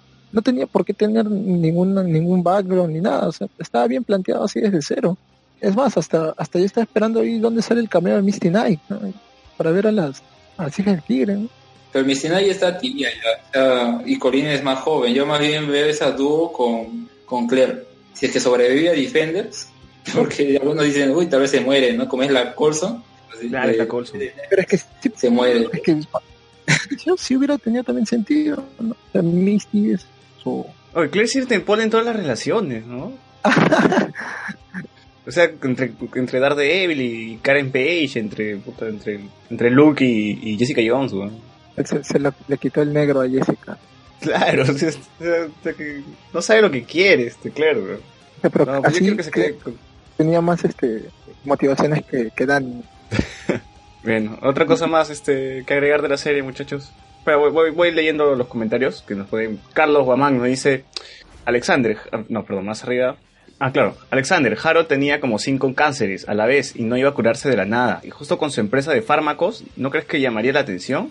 A lo que Alexander le, dice que la gente se cura de cáncer milagrosamente, así que puede suceder. Y Carlos repite, pero Nika de 5, él dice claramente que fue un cáncer múltiple. Juan G nos dice, One Punch Man es mejor adaptación que Iron Fist. es normal que no esté chapado, debe ser fibra como Bruce Lee. ¿Ya ves? Es, es normal que no esté chapado. Ya debe ser de esas cosas que ya uno de la cólera nomás ya le está, le está buscándole sin razón. Y luego nos dice, Renato Amat está pidiendo que Col- a Colin Wing para que adapte Keijo. Colin Wing en Keijo, no, no jodas. Puede ser. Alguien he Preciosa, visto una campaña que la actriz haga de Mulan. Yo creo que sí la haría, ¿eh? Compro, Sí. compro. ¿Y, y ella, la- ella hace sus escenas de acciones o, o necesita dobles? No, acá se notaba bastante el uso de dobles. Peleaba, usaba capucha. Cada vez que Colin peleaba, la cámara se alejaba. Como para que no te des cuenta que es otra china, ¿no? Igualita, ¿no? Son Ah, China, China. El único que se que parece que no usó dobles fue este el borracho. Que hasta Ah, había- claro. Fácil dijeron, ¿no? Los asiáticos se parecen, pues, ¿no? Como, como- cualquier china. No, pero el, el uso de dobles sí es, es bastante descarado. Siempre- por eso yo decía, pero ¿por qué la capucha era pa- para los dobles? Se notaba bastante. Ah, claro, eso, eso es su paja de Colin. Me acuerdo que iba a las peleas clandestinas, ¿ves? ¿no? Y puta, Claro, eso que rompía su propia regla. Lo dejaron ahí, ¿no? ¿Cómo? A mí me hubiera gustado ver más de eso, o sea, sus peleas así clandestinas. No, ahí Pero ponía la cuota de acción haciendo eso. Porque Ay. Iron Fist no me echaba. Como Iron Fist no me echaba, ponían a Colin me echando. po- podrían haber puesto que aparezca Misty, así haciendo una redada, porque esas son cosas ilegales. Ahí hubiera sido. No, pero ellos están en otro lado. Están, Misty está en otro lado, no está en Nueva York. ¿Cómo que no? Es, es No, es- ellos están en. Sí, se, se, se desarrolla en otro lado, este Luke Cage.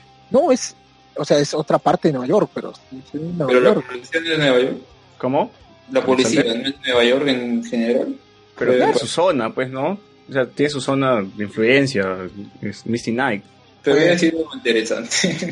Sí, es que de verdad eh, hubiera sido algo para, para ayudar al, al desarrollo de Colin. Ahí, con todo eso, con las peleas, que al final también lo dejan en el aire, ¿no? con peleas callejeras, que sí, que sí estaban pajas. Y esa- esas escenas de, de las peleas en la jaula sí me gustaron más que las escenas de Danny Rand. Y ahora, Colin no ha tenido muchos papeles, ¿ah? So- Salvo ha hecho una serpiente de, de arena en Game of Thrones, pues hasta las huevas. Y una aparición en Star Wars episodio 7, pues así como un- pilotando un X-Wing, más. Ah, ah, bueno, que- que tal vez era su, entonces su primer papel importante, ¿no? Sí, definitivamente.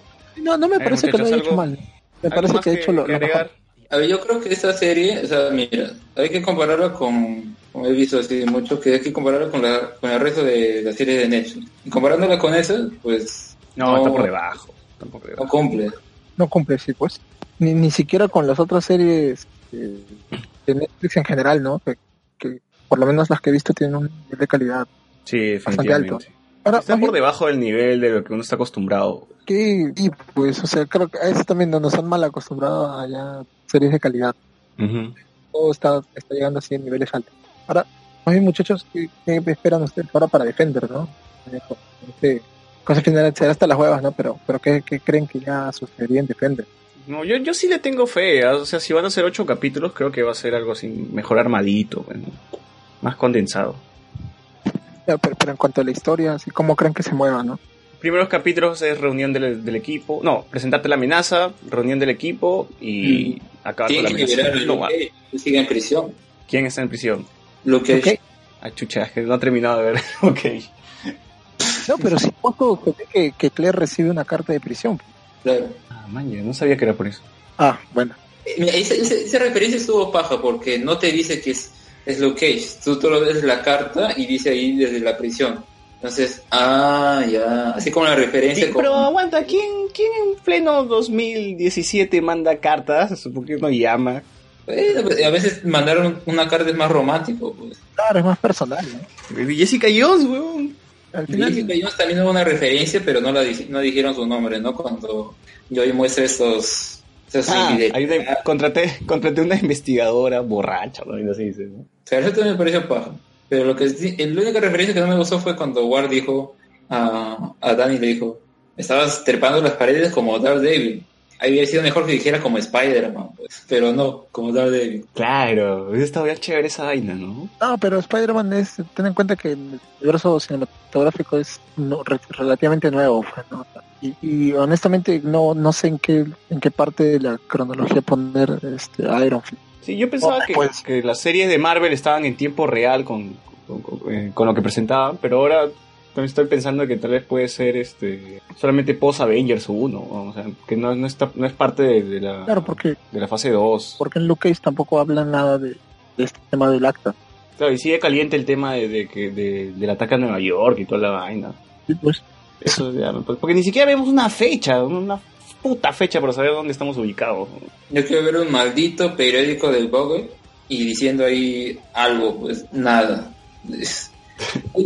No, no, no. ¿Cómo que no hay fecha? He visto que muestran periódicos. No me he dado cuenta si qué fecha dice, pero tal vez puede decir una fecha. A ver, El- ahorita voy a buscar una escena de un periódico y voy a hacerle zoom para ver qué fecha ahora, tiene el periódico. Re- respecto al, al tema de, de Defenders, yo honestamente cuando metieron a la mano pensaba que hacia el final, de no mostrarlos directamente, pero que hacia el final haya sido una suerte de stick reclutando este, ya como y que te dejen el tema de la mano inconcluso en el Defender.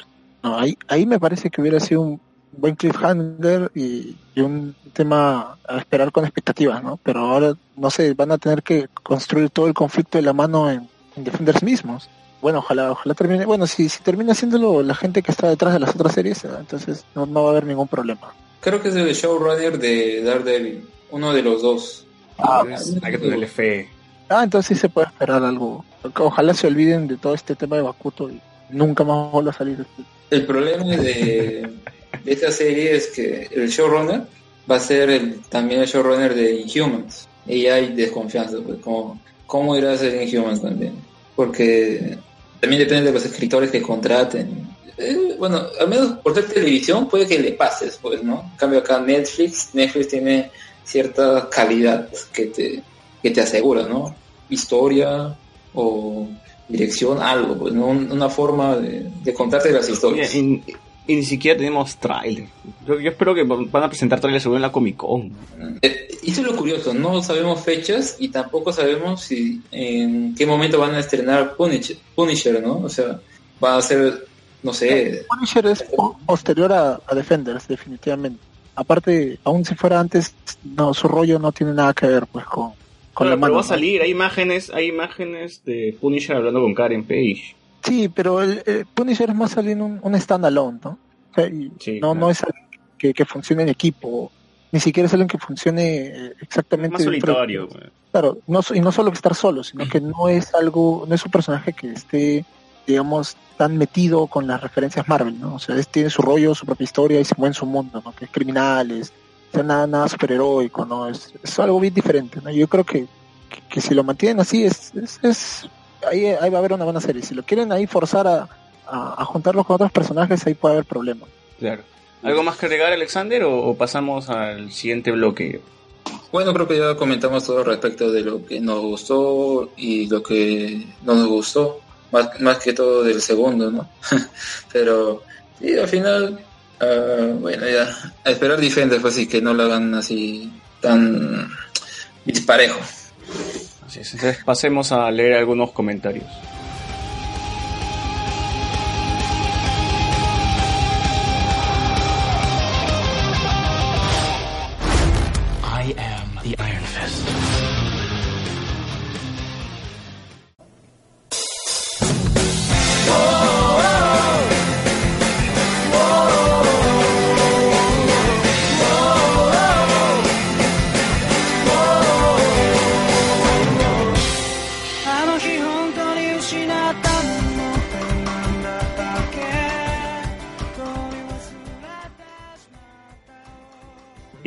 Regresando en Hablemos con Spoilers, acá tengo algunos comentarios del link que pusieron en el, en el programa, en, perdón, en el Facebook. Y Andrés Illaconza pregunta cuál es el tema de hoy. Bueno, ya, ya, ya sabe, ya sabrás a estas horas de, de qué estamos hablando. Y Donito nos dice, hablen del trailer de Justin League. Ya hemos hablado harto del trailer de Justin League y el trailer de Note también. Mientras que en YouTube tenemos el comentario de Juan Geto, que todavía nos está escribiendo a esta hora, no sé si nos sigue escuchando. Saludos, Juan. Agents of Shield tiene más CGI que todo Netflix junto. A lo que Sergio le responde que el CGI no hace una serie buena. Y luego Juan G nos comenta de nuevo, Netflix lo hizo, un- le hizo un contrato por cinco pelas a Adam Sandler para que haga su- sus pedorras pelis. O sea, no me digan que todo es bueno ahí. Bu- Bueno, o sea, Bueno, pero es, es algo que vende. Bueno, Netflix también sabe hacer sus jugadas. bueno, no dicen que Netflix salva todas las franquicias. Bueno, pues tal vez quiere hacer lo mismo con Adam Sandler. lo quiere salvar, pero bueno. No, pero ese tema es que Netflix sabe que las películas de Adam Sandler venden. Entonces, si sean una porquería, Adam Sandler vende.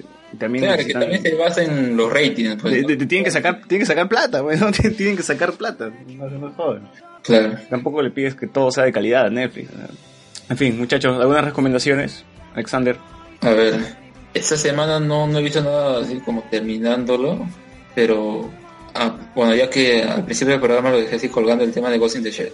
Y justo en esa, en esta función que fui la semana pasada, pasaron los 12 minutos y como dije, el 3D sí se ve muy bien.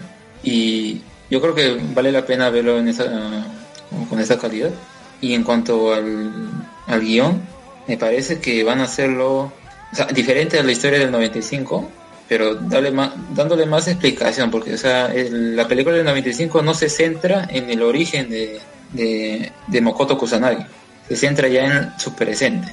Acá parece que van a usar su pasado, su presente y cómo esto pues va a afectar a su futuro. Eh, bueno, pues yo creo que de cierta forma, si le presentaras este producto, esta película un producto masivo, tal vez le gustaría saber de dónde viene esta, este personaje, ¿no? Eh, Yo creo que quieren abordarlo por ahí, pero allá de que tenga ya las cosas filosóficas o existencialistas que tiene Ghost in the Shell, la película, yo creo que va a ser algo más ligero y porque justamente quiere ser un blockbuster. Tanta, tanto han invertido en publicidad, en las redes, así que al menos calidad visual va a tener. Argumentativa puede que, puede que ah, ah, no sea la gran cosa, no marque ese, ese quiebre, ¿no? Que fue en su momento la película del 95, porque en su momento eso lo cerraron en Estados Unidos, fue un boom. Es una película de culto del anime en general, ¿no? Y yo creo que tal vez esta película no llegue, no llegue a ese punto, pero es probable que se lleve muchos elogios por la parte visual. Así que recomiendo que vayan a ver la, la película. Ya lo comentaremos también la próxima semana. Y, y aparte de eso, pues no, no, no tengo otra recomendación. Sergio, a ver qué, una recomendación, algo que has estado viendo esta semana. Sí, sí, este, bueno, dos cosas. Primero, eh, eh, con motivo de, de la recaudación de, de donaciones para, los afectados por, por los huaicos todos los problemas que ha visto estos días, este, se va a realizar el festival Una Sola Fuerza, en la concha acústica del campo de Marte. La entrada es una donación y va a estar eh, Laguna Pae, a La Mente, De Mente Común, Rafa Raes, la Wendy Zulka. Eh, que, yo creo que ya más allá del, tema de- del concierto, hay cosas bien bajitas, este, el tema de, de apoyar, ¿no? Y seguir apoyando acá a la, a la gente que le está pasando muy mal, ¿no? Y la entrada es una donación, así que creo que es, este, no, no creo que nadie va, va, va a poder, va poder- podría tener una excusa como para no, no, no participar, ¿no? Eso, eso creo que, arma el tono. por supuesto, la, la mente puede cantar de, va a ser un, un chongazo ahí en, vivo, ¿no? Y la la, la la que canta hermoso, no sé si, si la hayan escuchado, es lo máximo. ¿Cuál, cuál? La la, No, no he escuchado la la. Tienes que escuchar, escucha, busca la la, su canción Mango, una voz preciosa, la chica. Bueno, ese es uno y lo otro es, es algo que recomiendo a todos lados que cuando cuando converso con alguien este que vean JoJo's Bizarre Adventure y creo que Alexander tam- también es fan no este es, es, um, to- totalmente recomendada la, la premisa las premisas nomás de cada de cada arco son lo suficientemente hypeantes como para no dejar de verlo no o sea, el, primer arco es dos dos este hermanastros que se pelean por la atención de su padre se convierten en un vampiro el segundo arco, eh, eh, do- dos amigos viajan por Europa para poder derrotar a los dioses aztecas del fisioculturismo. Y así, ¿no? Todo, todo, y todo lo- todos los arcos son así, quemadazos, este, pero la, la acción está muy bien desarrollada, los personajes son muy pajas. Este, el manga tiene ya unos este, 30 años, se sigue publicando y las adaptaciones de- al anime que empezaron en el 2000 2012, si no me equivoco, son totalmente fieles y tienen este estilo que a algunos les puede parecer chocante al inicio, pero que al final van a terminar amando. Así que creo que esa, esa es mi recomendación. Yo es Bizarro Adventure. De, de animation, porque hay una hay unas ovas que salieron en los 90 que, que no, no, no, no son tan buenas. ¿no? Y Sergio, ¿qué te pareció el tráiler de Yoyo? El tráiler, eh, o sea, van a hacer un live action, ¿no? Este, que va a salir este año. La verdad, ese tráiler no, no, no me deja mucho, ¿no? Yotaro se ve horrible. Parece que, que la vida lo ha tratado mal. Porque, Sí. si no me equivoco, en el, en el anime el personaje cerdo no tiene ni 30 años. Y acá parece que, que, eh, hubiera sido un drogo borracho en sus 50, ¿no? Parece Mick Jagger. parece un, un Villagra este, en, su, en sus peores épocas. Este, pero mientras no salga todavía ningún avance de cómo van a verse los stands, que son estas invocaciones espirituales que tienen, no, no creo tener muchas expectativas. Por ahora, no. La verdad que yo es de esos, esos productos que adaptarlos en, en live action es bien complicado.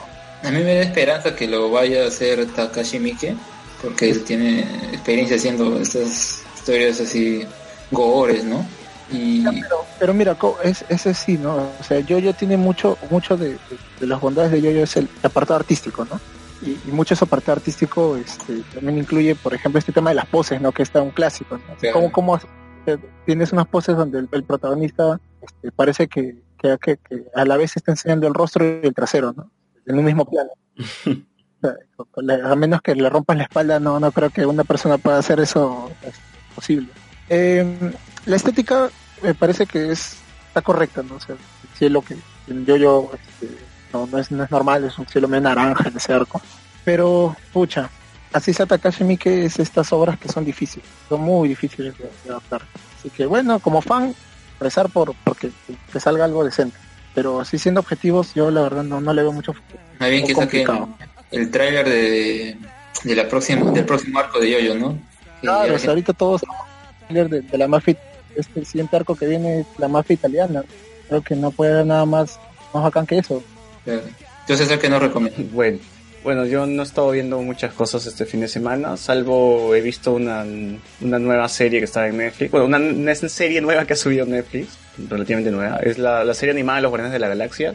No sé si han tenido la oportunidad de verlo, pero eh, vi el primer capítulo y me ha gustado muchísimo. Y que sobre todo un detalle, este, yo lo vi doblada. Y es curioso porque las voces de la serie animada son las mismas voces de la película y me pareció chévere, pero creo que va, va con la serie. Así, o sea, en, Y en español o en inglés. en latino, latino. Ah, en latino. Ah, tiene los mismos dobladores. Sí, tienen los mismos actores de doblaje. Está bien paja la voz de Sí. Rocket Raccoon. Yo, porque yo, yo sí llegué, recuerdo que llegué a ver Guardianes de la Galaxia en latino porque no había otra función. Y me pareció, la, voz de- la voz de Rocket Raccoon me, me gustó, no, no, no, no puedo negar. Y es lo que más me gusta, que en latino también está la misma voz de Rocket Raccoon. Y la voz de Pete, o sea, de todos los personajes, bueno, Thanos. Porque va a salir, ta- también te mencionan a Thanos. Y sale el perro, este perro espacial, no, no recuerdo el nombre, que, que, que sale con el coleccionista. Cosmo el perro. Tiene, tiene- ajá, es parte, bueno, no es parte del equipo, pero aparece con ellos pues, en algunos episodios. Y habla y toda la hueva. Tal Claro, como, ese- como sale en los cómics. Cosmo ha sido parte de los guardianes también. Ajá, Cosmo ha sido parte de los guardianes y acá aparece también. Ah, qué chévere. y me pareció de puta madre. Ajá, y ya viendo así algunos, viendo algunos, algunos avances del episodio, parece que sale Thor también y hay una mecha contra Asgard y o sea, se ve que se ve que va a ser toda una locura. o sea. Ahora me, me gustaría que esto sea canon, que sea parte así como que de qué sucedió después de haber sal- de la primera película o algo así. Entre la primera película y la segunda, pero creo que no, no va a ser canon. Así que como serie está muy chévere. Una pregunta, César. ¿Has visto Sí. Mighty Avengers? No, no, no. Ah, pucha, bueno. No lo quería saber porque esa, esa Que serie estos- ellos hacen cross, claro, ellos hace- hacen cross, cross con eso, con esa serie. No, es que Mighty, eh, hay una que es Avengers este, Earth, Earth Mighty's Heroes, que la cancelaron, y de ahí salió Sí, Avengers Assemble. Y creo que Avengers Assemble sí sigue, esta es la que hace la, el crossover. Que la- No, ya, yo he visto la primera, pues la, la Avengers, más poderosos. Ah, ya. ¿A eso te refieres? sí, a esa. Con esa hace crossover. Claro, esa serie es de puta Claro, madre. esa serie es genial, es increíble. No, no, pero este diseño que tienen no es el mismo que tienen en esa Ay, serie. no, no, Es Yo me refiero a la calidad, llega a ese nivel. Eh, aunque, aunque yo, yo sentí que la- la- los primeros capítulos de Avengers, más poderosos de la Tierra, no es, no es, no es- no tan bueno, ¿ah? los primeros episodios, me parece una- Claro. regular nomás, pero, Son este, pero mientras va, va creciendo se vuelve muy de puta no son madre. introductorios, ¿no? Porque la Claro, son introductorios nada más. que, que la serie chapa su, su ritmo y ya de ahí no para, va para arriba. Sí, no. Sí, sí. Es, es- las, esas series como que ves un capítulo y ya automáticamente quieres ver todos. Sí, sí. Pero, o sea, Guardianes, o sea, que estás recomendando, ¿tiene ese nivel así más o menos parecido? Eh, recién voy a un capítulo, o sea, me gustó el primer Ah, capítulo. Tampoco no, no- Claro, tampoco no he visto. Cuando llegue a la mitad de la serie puedo decir, wow, sí, está mejor que, que la serie de los Avengers o algo así. Pero todavía no. Ah, ya, chévere, chévere. Ya, y eso es todo, no, no tengo nada más que recomendar. Antes de terminar el programa, yo creo que, mira, hay un tema que no hemos hablado y yo creo que al menos deberíamos dedicarle unos minutos. Es el episodio final de Naruto. Después de 17 años, Naruto como tal termina con ese episodio que salió el jueves, me parece. Algunos de lo han visto, ha- han seguido el anime, lo han dropeado como muchos. Yo he visto hasta el Naruto hasta el final, que el anime lo, lo que adapta el manga, pues, ¿no? Cuando Naruto y Sasuke pierden su brazo y toda la vaina. o sea, y ahí no, no he vuelto a ver, pero sí he leído el manga donde se casa con Hinata. O sea, es, es, un, es un manga que sacó este Masashi, ¿no? El día que Naruto se casó, creo que se llama una vaina así. La boda de Naruto, ¿no? Bueno, Claro, yo- sí, Naruto lo, este, yo la verdad que yo no he visto ya el, el anime ese que terminé el, el manga porque ya yo lo sentía como que ya pues yo, yo empecé a ver esto, tengo que terminarlo. Más allá de, de- de que un montón de gente le echa tierra porque Naruto se transformó en, creo que lo, lo más descarado fue cuando este, este, este arco cuando activan el árbol, eh, comienza a, a conceder este a todos sus deseos en, como sueño. Allá hicieron, eso fue el jutsu del, del relleno infinito, ¿no? Porque comenzaron a hacer capítulos de uno, Ah, de cada, de cada, cada sueño, creo que era un El jutsu del relleno infinito, pues creo que duró medio año. Este, yo me salté toda esa vaina. Este, Yo me sal- yo, yo, yo sí retomé Naruto ya jus- justo en su arco final. Así que vi todo, me vi todo el anime creo en un mes. Y Claro. me, sal- me, saltaba, me saltaba todos los rellenos. Gracias a Wikipedia que te dice qué cosas rellenas y qué cosas no. Veía los capítulos los que tenía que ver. los, hacías una curaduría de, de capítulos, y los seleccionabas. Pero, eh, pero, pero, puta, esos rellenos te saltan de flashback tras flashback. O sea, la, la escena de Kakashi de niño creo que la has visto 50.000 veces. Pero justo a, a lo que veo es que, por más que uno puede echar barro creo que no hay, no hay que dejar de lado que Naruto fue el, el anime que hizo que muchos de esta generación entraran a los animes. O sea, Claro. es- eso es un mérito. La gente que no tiene ni puta idea de Son, son 15 años, brother. Claro, y es Una vida. Es toda una vida, bro. para mí fue, fue eso también, no sé, yo he visto animes como todos los clásicos que han pasado acá en televisión abierta, pero fue recién con, con Naruto que empecé a buscar otras otras cosas, ¿no? Y he visto- obviamente ahora eh, uno puede apreciar cosas de más calidad y uno regresa a ver Naruto.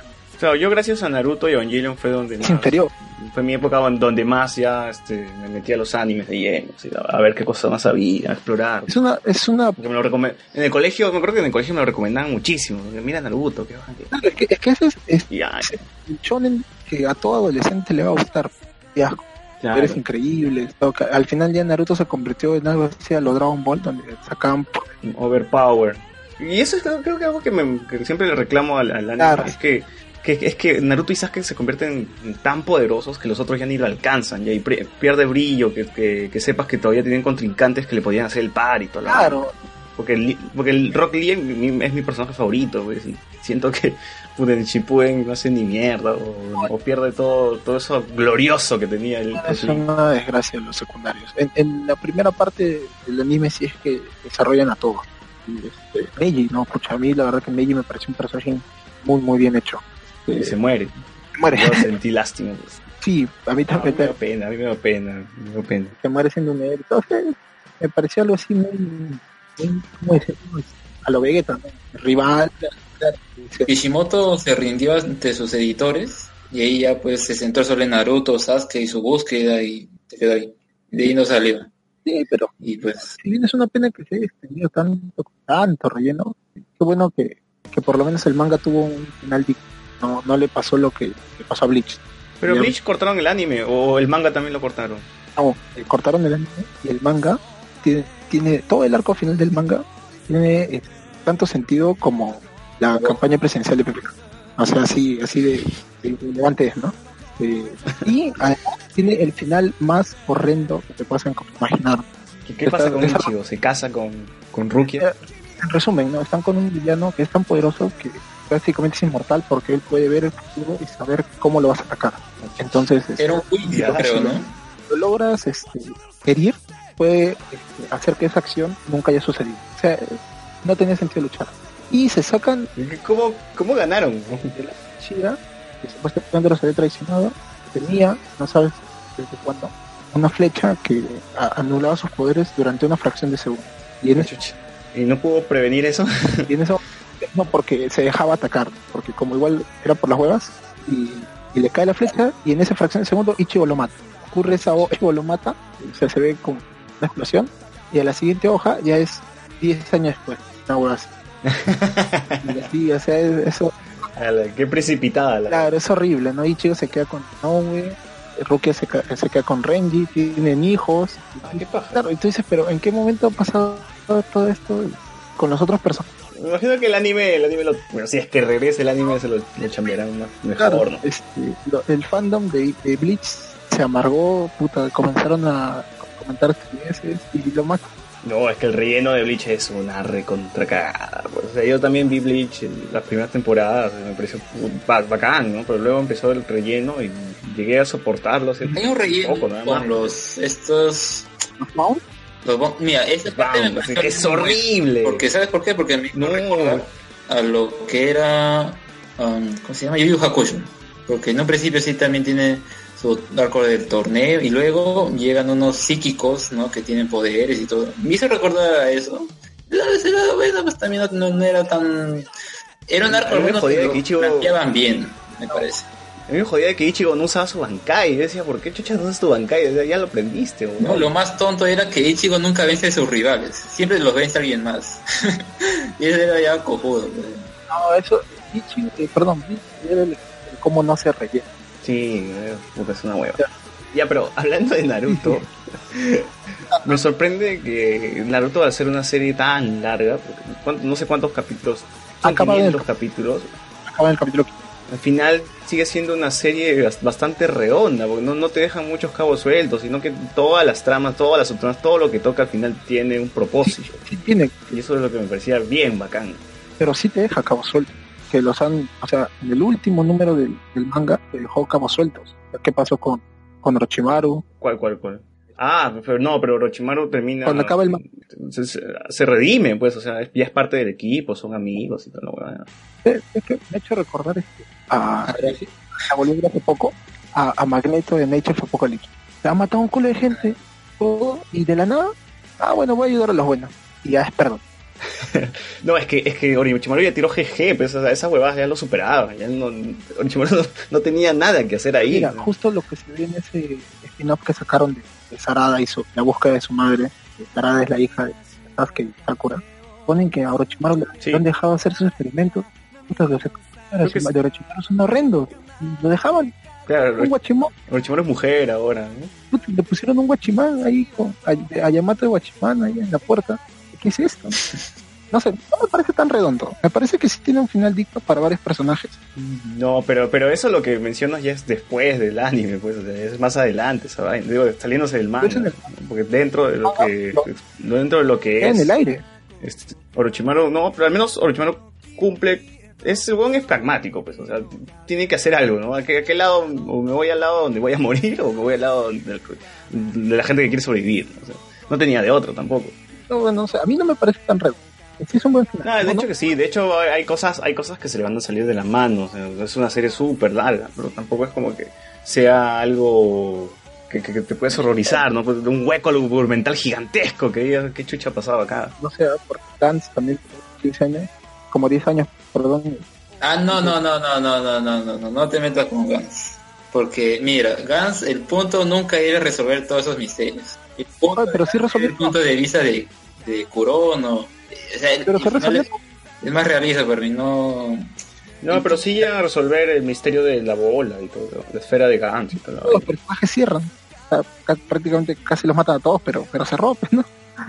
Pero bueno, eh, como para no, no, no alargarlo, creo que sí, pues Naruto tenía un final, un final digno el manga y en el anime, eh, más allá del relleno, creo que, cierra pues este ciclo para un montón de gente que, que ya que conoció el, lo que es el anime con esto, ¿no? Y eso me parece que es Ahora algo- yo tengo que decir, yo tengo que decir una cosa, disfruté más el final del videojuego que, que adaptada también esta última parte del manga que el del anime. Me pareció más chévere. Ah, no, no sé, no, no, no he jugado, no. De ese, es un tema de inmersión, supongo, ¿no? Porque o sea, tú te conectabas muchísimo con lo que sucedía en pantalla, como lo jugabas.